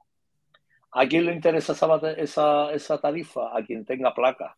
Porque de día no tira, no tira de, de, tarifa, tira de placa y luego por la noche pues está tirando. Y a quien haga muchísimos kilómetros. O sea, un taxista, vuelvo con el taxista, que necesita cargar todos los días desde la 1 hasta las 7 a tope, ese hombre, por mucho que consuma luego en su casa, le va a salir muy, muchísimo más barato el tener su coche siempre cargadito a 3 céntimos. Entonces, ahí es donde entra el que cada uno hacer unas cuentas. Yo creo que mm, Endesa está dando ahora, por ejemplo, una tarifa online, creo que le llaman, o no sé qué, a, a 16 céntimos, 14, 16, que yo creo que está muy bien, porque si, si haces las cuentas a 16 céntimos eh, por los kilovatios que consume mi coche, que hemos hablado de 16 cada 100 kilómetros, pues, está, pues multiplica 16 céntimos por, por 16 por 17. ¿Cuánto está saliendo cada 100 kilómetros? Muy poco, uno y pico, dos y pico, dos, dos euros, dos euros, dos y medio, 100 kilómetros. Y me imagino además que será diferente también tener, eh, o sea, lo, que te puede costar recargarlo en tu casa con tu tarifa que lo que te pueda costar recargarlo de viaje en algún cargador, por lo que habéis comentado antes. Que claro, los, supercargadores, los supercargadores han subido muchísimo. Yo cuando empecé con el Tesla estaban a 39 céntimos y ahora están mínimo a 52. Bueno, a 52. Luego hay una, hay una franja de 6 de la tarde a 9 que está a 56 no sé por qué. Entonces, el resto del día está a 52 céntimos. Sabrán que de 6 a 9 se recarga más por un tema de estadística. Ah, Seguramente. Eh, el resto del día. Eh, bueno, hombre, hombre se, se, sabe. Seguro que de 3 de la mañana a 5 de la mañana lo regalan, claro. Pero, pero es un poco ridículo el que pongas ahí 3 horas, 4 céntimos más, además a gente que tenemos Tesla. Que en su día fue, era creo, una de las Creo que va bien porque ese es el horario en el que la luz está más cara realmente la tarifa de luz mm, del mercado es cuando más carga, más, más consumo energético hay. Entonces, ¿qué pasa? Que también por, para, para disuadir a la gente de agarrar ese horario, ¿vale? Lo suben un poquito. Ah, pues, no creo yo que Tesla tenga una tarifa de 56 céntimos. No, pero, pero no es por la, no, es por la tarifa como tal, sino por un tema de demanda, de demanda, de que haya menor demanda de coches eléctricos ganando ese horario, si no es imprescindible, para que la red no se vea pillada en ese aspecto. Llegamos a una medida preventiva a día de hoy no pasa nada, pero si de pronto todos los Tesla nos ponemos a cargar a las 6 de la tarde, pues hoy no pasa nada, pero a lo pues mejor dentro de tres años sí. Entonces, bueno, lo, yo creo que ahora mismo están a 52 céntimos. A 52 céntimos el precio que tú estás pagando por, por, por circular con un vehículo eléctrico está rozando, incluso superando el consumo de un diésel o un gasolina. Y si te vas a un, Ionity y no eres de las marcas que tienen descuento, pues te va casi a un euro. Bueno, por eso te, estoy, te estoy marcando que 52 céntimos es ya el límite. O sea, 50 céntimos es el límite. A partir de 50 céntimos, si pagas la carga más de 50 céntimos, estás superando lo que un coche de combustión eh, gastaría económicamente. No todo es positivo. Ahora eh, eso sí, eso sí, claro. siempre el, eléctrico tiene ventajas. Lo primero, si tú tienes un eléctrico para estar viajando siempre y tu idea es siempre cargar en supercargadores porque siempre va mm, que tienes que ponerlo a cargar lo, más rápido posible, entonces mm, lo tuyo, si lo que quieres ahorrar, no es un vehículo eléctrico porque pero, ya estamos pero yo una cosa, que ese es el límite. Pero una cosa importante, tú si tú haces un Madrid-Barcelona o Madrid-Tarragona, por ejemplo, se me ocurre, que lo he hecho recientemente, en vehículo térmico, tú estás pagando el 1,6 euros litro desde el minuto desde cero. el principio. Claro, y me cuesta no- no me has los dejado 700 terminar kilómetros, con la 300 kilómetros a 1,6 aún así litros el- el- de gasolina. Si Yo hago un vehículo el eléctrico, yo salgo de cargado de casa. Que me ha podido gastar le- gratis. Le he hablado, le he hablado del ejemplo de que lo, lo vas a utilizar para eso y siempre para Claro, eso. Entonces no te interesa. ¿Qué pasa? Que el vehículo eléctrico siempre tiene ventaja. ¿Por qué? Porque en el día a día sí vas a cargar a la cuarta o quinta parte de lo que vale la- el combustible. Y además, en el caso de hacer un viaje, eh, yo salgo de Huelva con el coche cargado. Entonces, a, a precio o gratis o, o muy económico. Y los primeros 450 kilómetros los llevo gratis. Lo sea, o gratis o, o- o muy Sí, sí, económico. ¿Eh? El, el decir, vehículo el- eléctrico el es para hice- uso diario. ¿Cómo?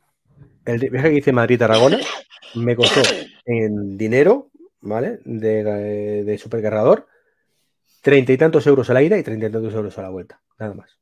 Dime tú, ¿qué viaje de 1.400, 1.500 kilómetros te haces con 60 euros? Con Ya, que sí, que sí, está claro, está claro. Si hoy día un que consume poco va a ser 7 litros a los 100, sí, está claro. Pues eso multiplícalo.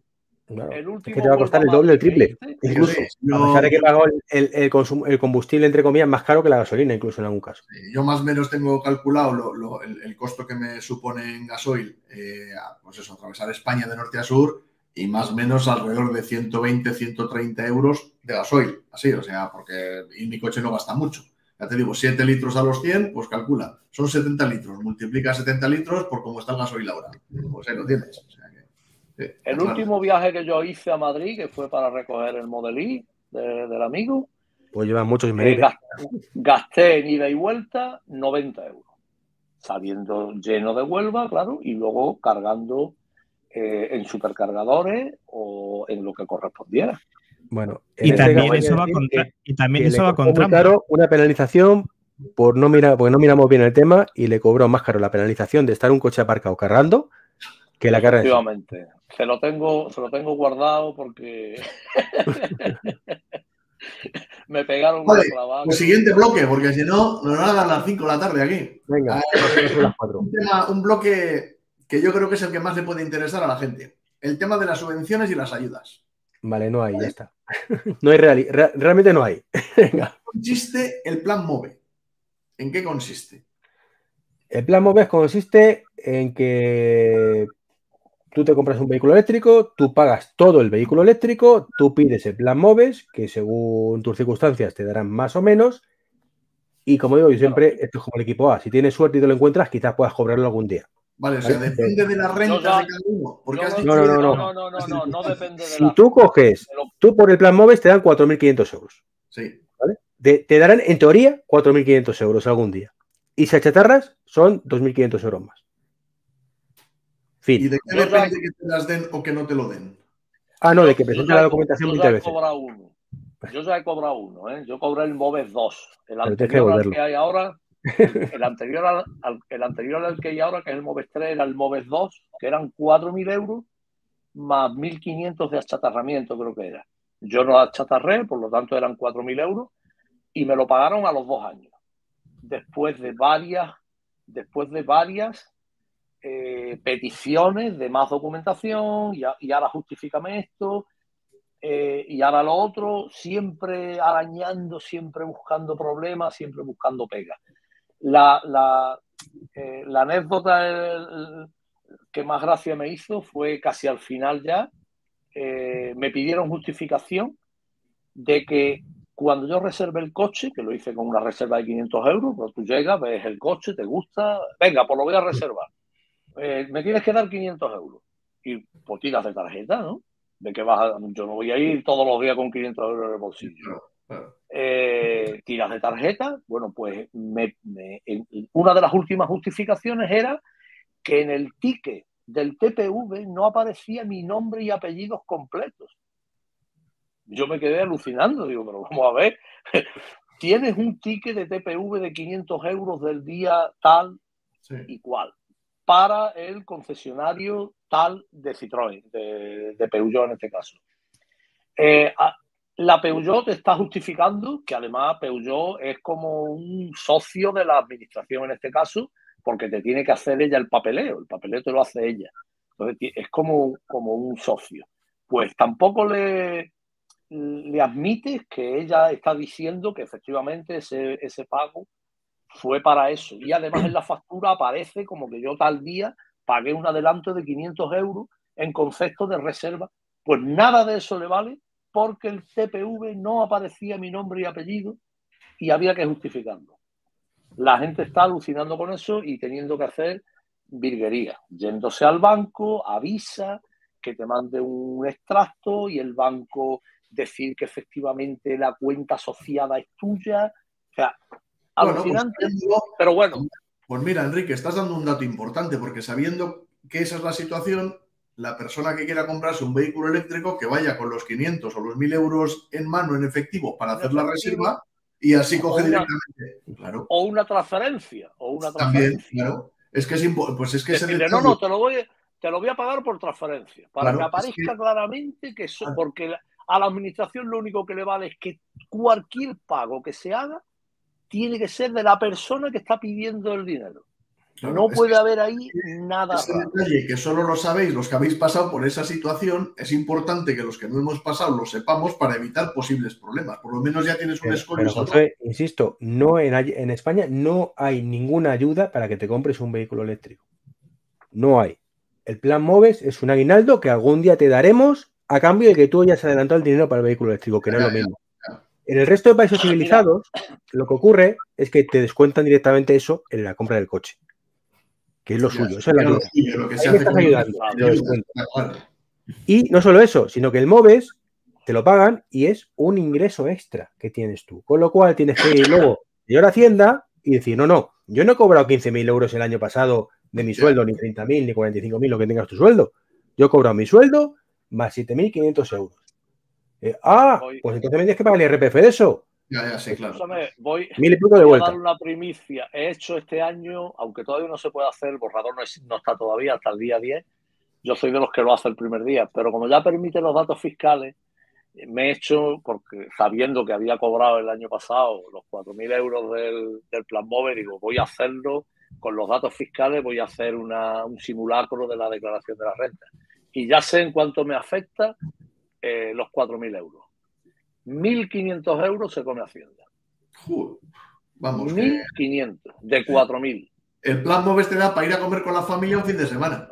y Básicamente, es un aguinaldo. Y dos años, es un aguinaldo que te dan de premio algún día si tienes suerte. O sea, es una puñetera vergüenza lo del plan MOVES en España. previsión de cambiar eso.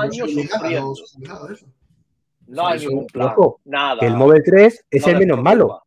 Que, que, antes, por lo menos ahora son fondos que se van a prolongando los móviles anteriores era una partida de X dinero y llegabas y si lo has pedido a tiempo, quizás lo cobres. Si lo pides fuera de plazo, no hay dinero, se acabó, no, no cedes al móvil. Ahora, por lo menos en mi caso, me quedo en reserva. No hay fondos, pero cuando haya me, llegarán. Pero, como digo, una vergüenza. Es una vergüenza. Mira, eh, estoy en varios grupos de Telegram de tema de móvil, porque como tenía el tema del móvil 2 mío, estaba metido en todos los fregados y ahora sigo teniendo otro MOVES. el Tesla, al haber entrado en otro año con el MOVES 3, eh, son compatibles. O sea, yo tengo pedido mi MOVES 3, que está ahí parado desde febrero. Está muy parado, pero bueno, lo tengo concedido. ¿eh? Eso sí es verdad. En el momento que tú empiezas el trámite, normalmente ya te lo conceden y se supone que ese dinero está ya bloqueado para ti. Cuando llegue el momento, pero está bloqueado para ti. Bueno, estoy en varios grupos de Telegram y lo que quería decir es que hace unos días un compañero de uno de los grupos estaba ahí, eh, el hombre con una pena que le han denegado el, el móvil. Y te voy a explicar el tema, el por qué se lo han denegado. Porque cuando él achatarró vehículo y eh, el, que achatarró, o sea, el, el, que recibía el coche achatarrado le pagó 100 euros al concesionario por el coche. Y no se les ocurrió a nadie otra cosa que ponerlo como una parte del pago del coche. Se acabó. La administración dice que eso es imperdonable, que no puede ser, que no puede haber, que para eso se le está pagando el achatarramiento, que no puede haber un dinero de achatarramiento dentro del pago y se lo han denegado. Denegada. O sea, todo el mundo lo que le ha dicho es que denuncia al concesionario porque el concesionario es el que ha metido la pata, cogiendo un dinero que no tenía que coger y encima metiéndolo en la factura. Pues eso es lo que le están diciendo, pero el hombre está pues hundido. hundido porque, eran, porque es que era, es que era, era coche más achatarramiento. Vale, pues es que se han todas, porque las preguntas que había eran qué consiste, la cuantía de las ayudas y el plazo, que ya hemos hablado de ello, cuánto tiempo se tarda en pagar la subvención, que también hemos hablado de ello, hay que es, un acto de fe, si depende de las rentas o no, particulares las subvenciones, pues también hemos hablado de ello, y luego la instalación del cargador, si tiene subvención, pero que es que aunque tenga subvención el cargador en casa, pues pasa lo mismo, o sea que evidentemente... Sí la tiene, sí la tiene, pero bueno, la mía, la mía, el, cargador sí que llevo ya casi tres años. El coche sí me lo han pagado, pero el cargador está ahí parado. que yo es que creo, yo es que creo que me lo van a denegar. Directamente me lo van a denegar. Pero si el problema, Enrique, es que eh, eh, eh, da igual. O sea, lo que supuestamente es una ayuda para la compra de vehículo eléctrico no te ayuda, porque tú cuando te compras el vehículo eléctrico tienes que tener dinero. Si no tienes el dinero, estás jodido, no puedes comprártelo. Esto, esto tiene que ser como en Francia y como en Alemania, no sé si en Italia o en Inglaterra. en Portugal y en, todas partes. Tiene que ser un descuento directo en el concesionario, como eran los móviles antiguos. Los móviles antiguos, mi cuñado tiene un, híbrido de estos eh, Toyota. Un sangre sucia. y le hicieron un descuento, no me acuerdo si de mil o mil doscientos euros, con un es antiguo que existía hace ya varios años. Mira, pero ese era el plan Prever o el plan Renove. claro, eso sí. Normalmente suelen ser así, las ayudas, que están del precio de venta. No, no, tienes, no pagas todo y luego tienes que reclamarlo. Nunca son así las ayudas. En Alemania, creo que es Alemania, realmente funciona como España, lo que pasa es que te lo pagan los 15 días. Claro, no es lo mismo. Claro, y rellenando una web en Alemania tú entras en una web, rellenas cuatro datos, subes la factura y a los 15 días tienes el ingreso en tu banco. Pues bien, cualquiera puede esperar 15 días, está claro, por una subvención, obviamente. claro, claro. Es una puta vergüenza, hay que decirlo así. Vale. Y, los, pues- y los, políticos no tienen, no tienen intención de arreglarlo, ¿eh? ni, aunque haya, ni aunque haya elecciones. Tampoco no ninguna intención. Están cableando todas las carreteras, que cada vez hay más cargadores por las carreteras, para, luego no potenciar la compra del vehículo eléctrico. Es que tampoco tiene mucho sentido eso, ¿verdad? Se piensa que con eso la potencian, que es cierto que ayuda, evidentemente. Si tienes cargadores, pues hay gente que tiene menos problemas para comprárselo, pero. Pero esto es como decir. un problema, pero eh, no pones otro. aparte, eh, hay una cosa que comentaron. Comentó. Ay, Francisco. Francisco Javier, no, Francisco Javier, en, cuando le estoy hablando con él, que tiene un, un, Kona, y es que en el resto de Europa tú llegas y igual que tienes cartelitos de gasolineras a 100 metros, tal, tienes electrolinera, un cartelito diciendo esta gasolinera tiene cargador. Eso ayuda muchísimo, muchísimo psicológicamente. En, Portugal, en Portugal, cuando tú llegas a la gasolinera, uno de los iconos que tienen los carteles estos grandes que hay antes es si tiene para vehículo eléctrico o no. Yo ya lo he escuchado que aquí en España también se va a hacer. ¿eh? Sí, sí, sí, no, se ha hecho todavía. Entonces, claro, el que no tiene vehículo eléctrico, además está en plan, no hay cargadores, no los ve por ningún lado. Los que tenemos vehículo eléctrico sabemos que hay, sabemos cómo buscarlos. Pero tú llegas con tu, coche térmico y de pronto ves, ah, mira, hay una gasolina, tiene un cargador eléctrico, qué guay. Sigue circulando, ah, mira, también. Y, y, dentro de tu cabeza dices, coño, pues hay un montón de cargadores, ¿cuál es el problema? ¿Por qué se queja la gente?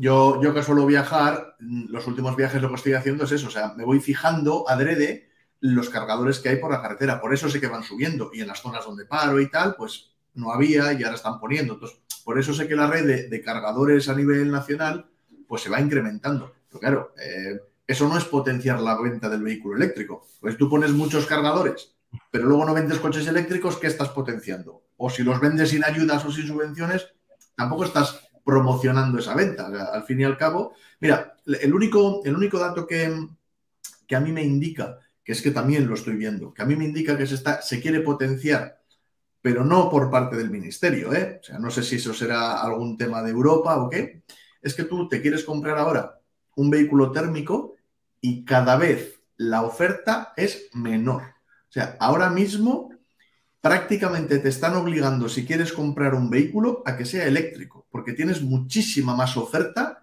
que en vehículos diésel o gasolina. Eso es lo único que a mí me indica que la balanza se está inclinando hacia el tema de los eléctricos. Pero en cuestión de ministerio, de subvenciones, de gobierno español, etcétera, para nada. Y eso, y, eso en dos años, ¿eh? En octubre del 2020, hmm. cuando yo compré el Peugeot, no había nada de eléctrico. Pues nada. en dos años ha cambiado. o sea, me estoy recorriendo todo. Y ahora mismo te vas a mirar y todo eléctrico, eléctrico, eléctrico, eléctrico, claro, eléctrico, pero... pero ¿A qué precio, verdad? Claro, claro, depende de qué precios. Y bueno, también, también me he encontrado con la situación en Toyota, a mí el comercial, a mí particularmente, me ha dicho, mira, nosotros no queremos vender vehículo eléctrico. Lo que pasa es que cada vez nos están obligando más porque no tenemos. Y me enseñó el otro día un listado de todos los vehículos que tenían. Me dijo, mira, todo esto era lista que hace dos meses podíamos vender. Ahora mismo todo rojo, rojo, rojo. Nos han dejado cuatro modelos. Pues estos cuatro son los únicos que podemos vender.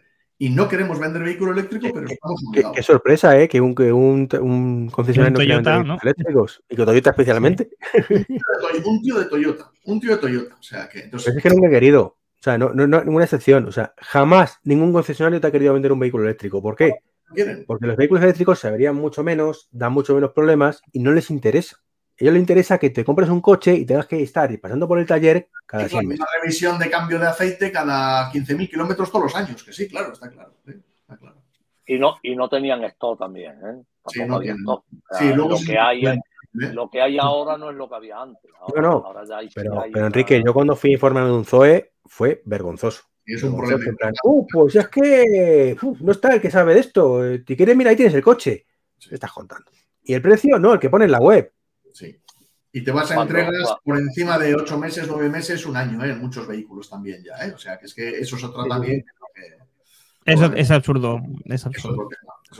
Cuando, cuando yo compré el Peugeot, había pocos coches y la verdad es que miré poco. Tenía que haber mirado algo más, eh, pero me gustaba mucho estéticamente el Peugeot, me encantaba.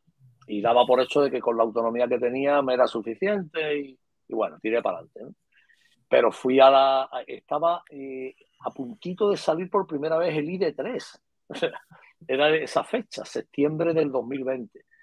Y me fui a la, a la Volkswagen, digo, voy ahí a ver para que me lo enseñen y demás. Y efectivamente había allí uno y pregunté y me dijo que, que es que el que vendía coches eléctricos estaba de vacaciones. Que, que, no me podía atender nadie. No, no, es que el de los vehículos eléctricos está de vacaciones. ¿Y no te ofreciste tú, Enrique? Así que nada, me, di la vuelta y dije, mira, me quedo, me quedo con mi Peugeot, vamos, que todavía no me lo habían entregado, estoy hablando cuando estaba yo viendo el Peugeot y estaba ya que dije, me voy a decidir. Es verdad que ahí a lo mejor cometí un poco de fallo de no haber mirado los, los Miro, los Kona, que, ya existían, eso sí, eso sí estaba. Pero no sé por qué no quise ni mirarlo. No, y son buenos coches. Bueno, pues Enrique, ¿te gustaba el coche? Ya está, si no pasa nada. exacto, te gustaba el coche, Enrique. No, no, y me sigue encantando. El coche, el coche es precioso. ¿eh? El coche es precioso. Para que tiene una autonomía muy corta. A día de hoy, los únicos que te informan bien de vehículos eléctricos, Tesla, por supuesto, y por ejemplo MG, también creo que va a ser concesionario y suelen estar bastante bien informados. El resto han mejorado algo, han mejorado algo porque les ha quedado otra, pero, pero siguen a regañadientes, a regañadientes. Totalmente. Bueno, pues el último bloque, y con esto vamos a terminar. Nos quedan un par de preguntas que están relacionadas con el tema de los seguros, ¿eh? los seguros de coche. ¿Las compañías de seguros te aseguran un vehículo eléctrico igual que te asegurarían un vehículo de térmico? Sí. ¿Cuánto crees? Te voy a hacer una pregunta muy sencilla. Yo antes tenía, tenía un Hyundai Ioniq. ¿Vale? Me costaba el seguro 450 euros, que recordar. ¿Vale? Con ¿Terceros o todo riesgo? A, todo riesgo con franquicia de 150 euros. Ahora hablamos de propiedad. Bien. El Model I, ¿cuánto crees que me cuesta? por lógica debería costarte más, porque el vehículo es más caro, debería costarte bastante más, pero... Bastante más, ¿no? Digo una cifra. Joder, no sé. Pues Aviso, Josué, es pregunta trampa. Ya, ya. es más, es más. Si pregunta trampa le voy a decir 500 euros, pero claro, lo lógico sería pensar pues, que igual 800. Claro. Pues hombre, no son 500 euros, son 550. Claro, claro.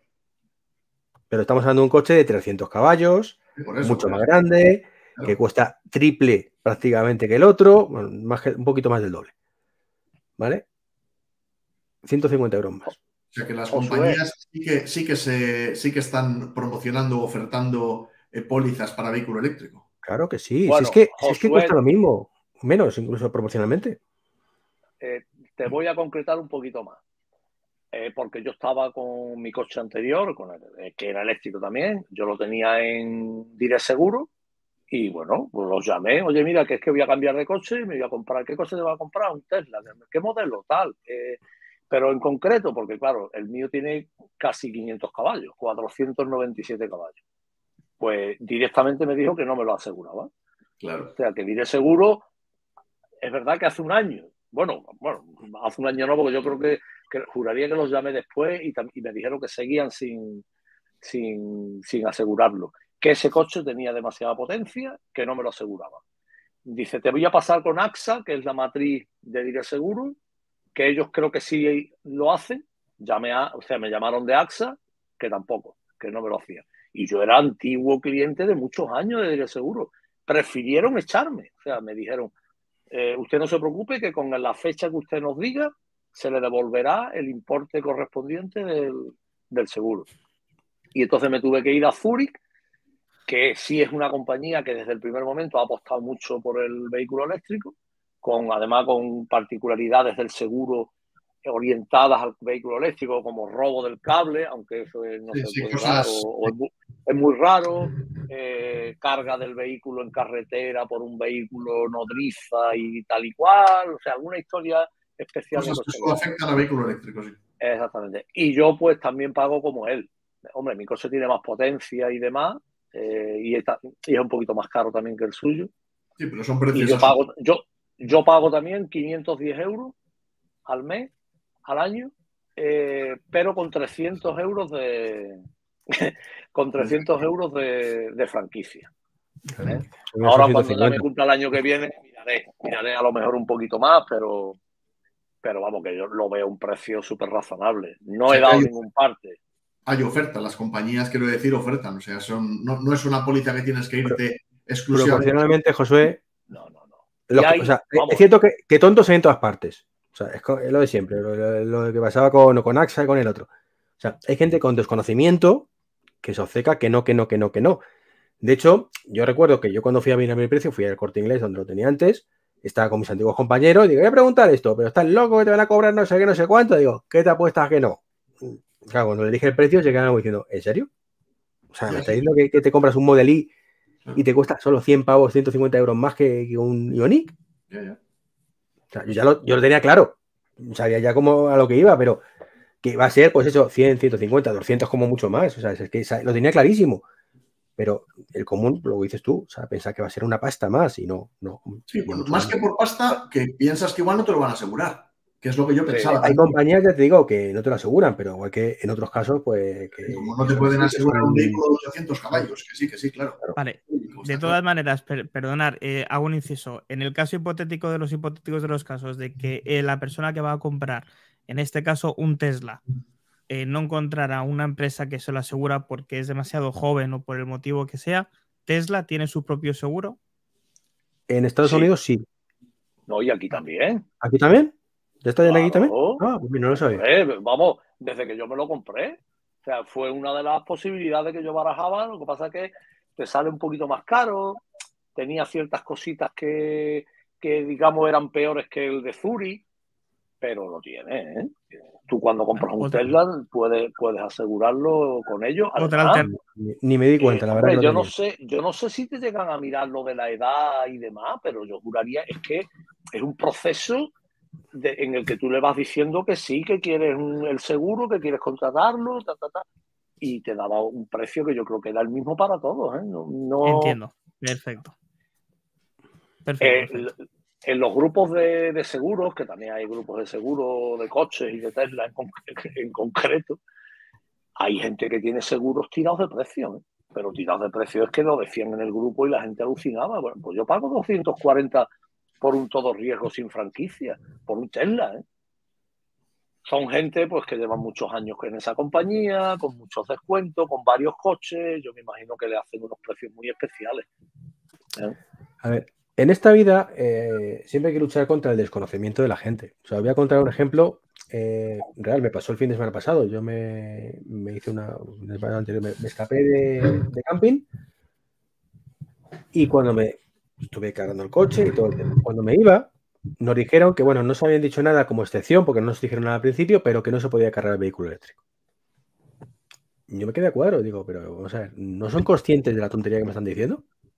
O sea, ¿qué pasa? Que mm, pues el dueño del camping, la luz es muy cara, no sé no, miran las cosas. Es decir, es el desconocimiento. Cuando dice, vamos a ver, que yo estoy pagándote la luz. Eh, te tiene que dar igual que cargue un vehículo eléctrico que enchufe una lavadora. O sea, estoy pagándote una tarifa de luz. Fin. Pues tú imagínate que uno de esos está dirigiendo una compañía de seguros, que es lo que está pasando. evidentemente. El desconocimiento. El desconocimiento. El desconocimiento y como todo lo nuevo es terrible, Dios mío, es nuevo, cuidadín, cuidadín. Ya. Una pena, pero es así. Pues ya está, porque lo otro que quería preguntaros era si era más caro asegurar un vehículo eléctrico que uno de combustión y ya lo hemos contestado también. Así que. Diría que es más barato, ¿eh? Parecido. En igualdad de condiciones, más barato. Hombre, yo no, yo no sé si tú llegas con un combustión de 500 caballos, cuánto te piden por, seguro, ¿eh? Seguramente, seguramente más caro, seguro. De hecho, entra el tema social, lo hemos comentado antes. El que tiene un vehículo eléctrico tiende a conducir dentro de los márgenes de seguridad, conducción menos brusca, porque también es una conducción más divertida, más placentera. O sea, tú vas súper cómodo en el coche, súper cómodo, muchísimo más cómodo que en un térmico.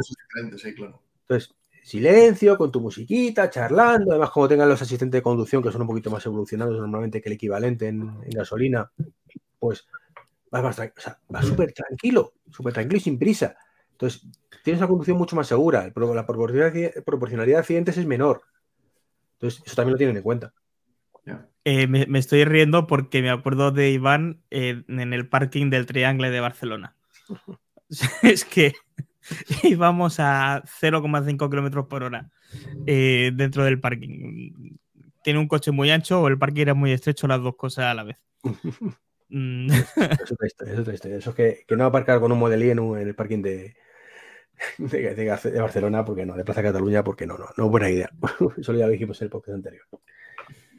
Pues Josué, eh, nos queda una pregunta, nos queda una pregunta más, y es ¿qué coche te vas a comprar y cuándo? pues estoy en ello, estoy en ello, tengo la cabeza loca, estoy en ello. Estoy en ello, estoy recorriéndome diferentes concesionarios, viendo lo que hay, viendo precios, viendo modelos, viendo... Entonces, bueno, pues, pues es que lo tengo ahí. Antes de agosto no puede ser, por un tema de, bueno, de subvenciones y tal, pero por eso lo estoy mirando ahora, porque viendo plazos de entrega y, todo, lo, pues eso, todo lo que tarda, las ofertas que hay, etcétera, pues estoy ahora mirando. Entonces, va a ser, yo calculo que de cara al otoño. Ya te digo, antes de agosto no puede ser, el, año, el, mundo se para el 1 de julio y vuelve otra vez a empezar a rodar el 1, 2 o 3 de septiembre. Entonces, pues va a ser a partir de ahí, a partir de ahí, pero dependiendo, pues eso, dependiendo de, de, los plazos de entrega, por eso lo estoy mirando ahora. Porque aquí te hablan de plazos. ¿Pero qué idea tiene más o menos, si se puede decir? Más o menos, lo que has no, no, tengo idea, no tengo idea.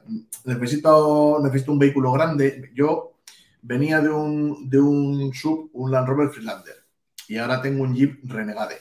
¿Vale? Entonces me muevo en ese segmento, el segmento de coche grande y espacioso. Ahí me muevo, me estoy moviendo ahí. Entonces, aunque descarte un tema de sub, eh, no, puedo cogerme un utilitario, quiero decir, o sea, tiene que ser vehículo grande. Pues 5, 7 plazas, un, yo qué sé, tipo pues Peugeot 5008, de ese tamaño de vehículo. Alrededor de, pues de 470 por ahí, eh, más o menos de, tamaño, 470, 480, por ahí, no más pequeño, pero eso, o sea, tipo grande, o sea, tamaño de vehículo, de vehículo grande, porque aparte de que viajo bastante, pues eso, de norte a sur. ¿Has subido mi coche a un Model I?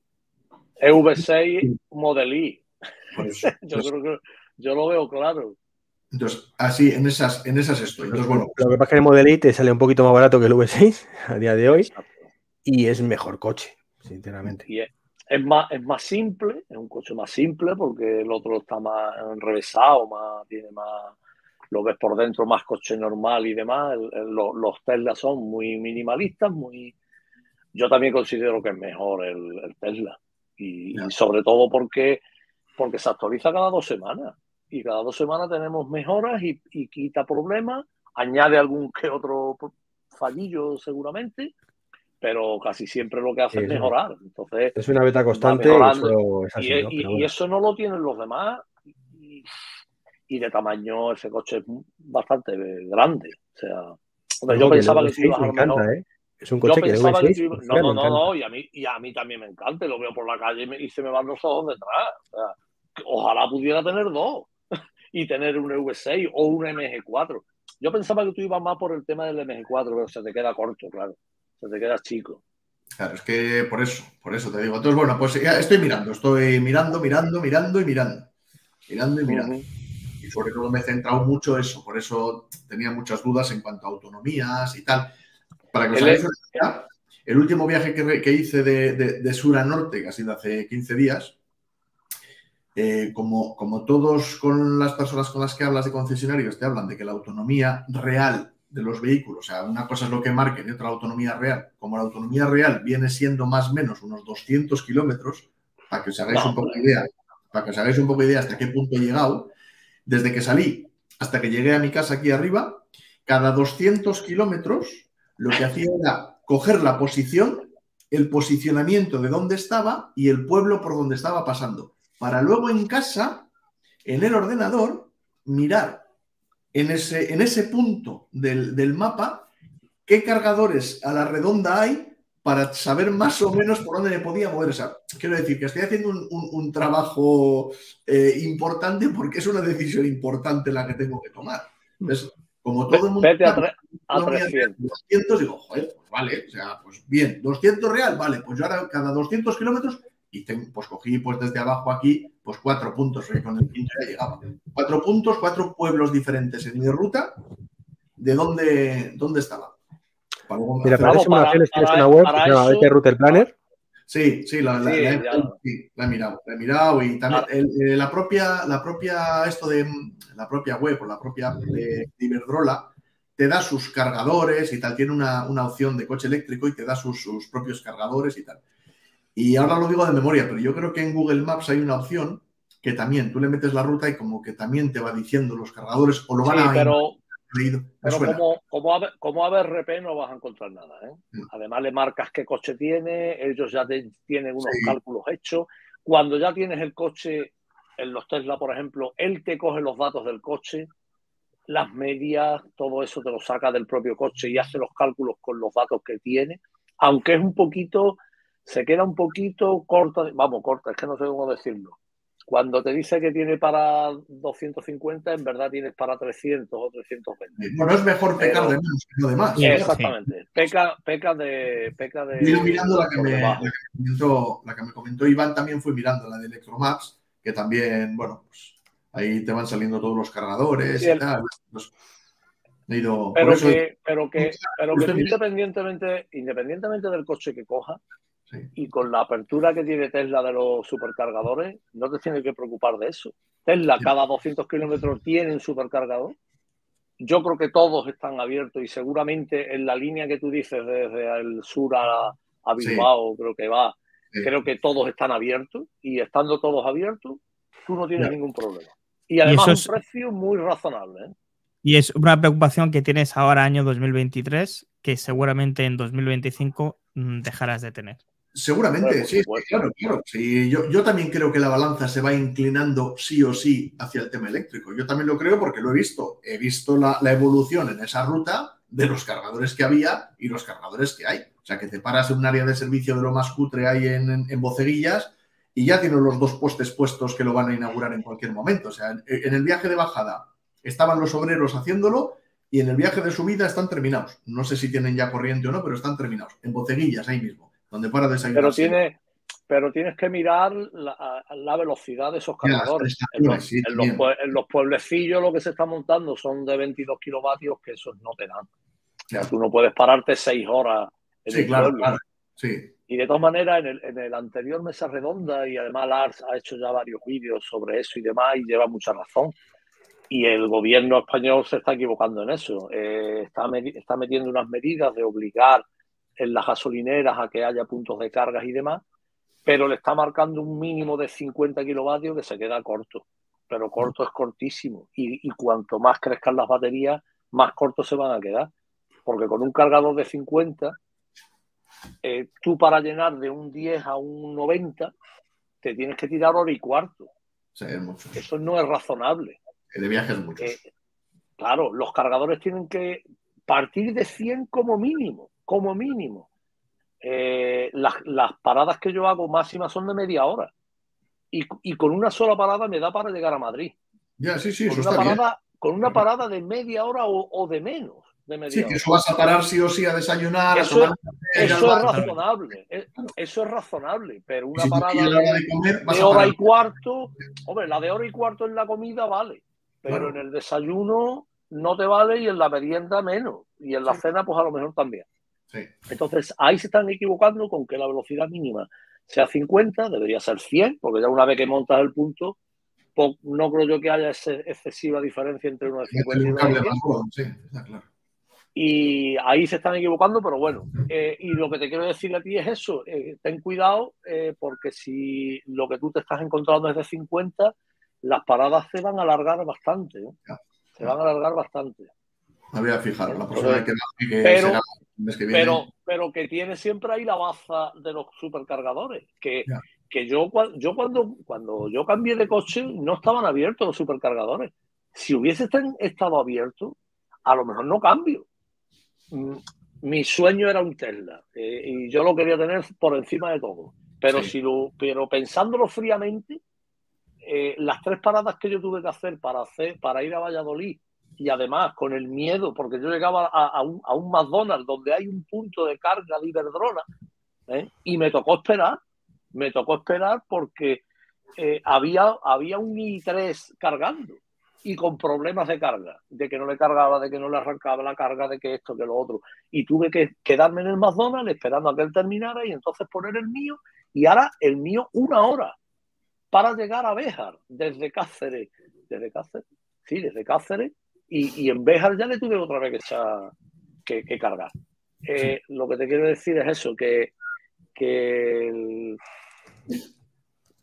no estaban abiertos los supercargadores, ahora ya están abiertos y eso ya es una tranquilidad que te tiene que dar. Primero porque están funcionando siempre, segundo porque hay 10, 12, 20 puestos de carga y el precio no es más caro que los demás, ¿eh? incluso más, más barato. Los Iberdrola están carísimos, a 69, a, al loco, se han vuelto locos. Muy bien, pues ya está. Yo por mi parte. Pues me alegro muchísimo, Josué. Espero que todas tus dudas estén ya mucho más aclaradas y demás. Además, era un podcast para, para oír habitualmente, porque como son mucha información, oyéndolo con calma vuelves a recuperar ideas. y, cualquier duda que tengas directa, nos la haces por. De todas formas, eh, han sido preguntas muy fáciles, ¿eh? Bueno, claro, es que no eran preguntas, eran preguntas que seguro, yo estoy convencido que mucha gente que esté en la misma situación que yo, que se hará, porque son las preguntas genéricas de todo el mundo. ¿Qué pasa con las no, A ver si va a pillar, a ver si va a pillar. Claro, claro, claro. ¿eh? No hay pregunta difícil. Pues, muchísimas gracias, muchísimas gracias a todos por, estar ahí. Eh, y nada, pues los que hayáis visto el directo, pues muchas gracias, aunque hoy hemos sido poquitos. También es cierto que, el día no acompañaba. Y, nada, los que lo habéis en diferido, porque cositas sabéis que tenemos un grupo nuevo de, Telegram, que es telegram, bueno, barra RAD23es, para tratar todo lo relacionado a los podcasts de 99% y, y Undercover y demás. Y nada, pues por ahí os esperamos. Un saludo y hasta el próximo podcast. Chao, chao. Chao. Chao, chao. Un saludo. Hasta luego.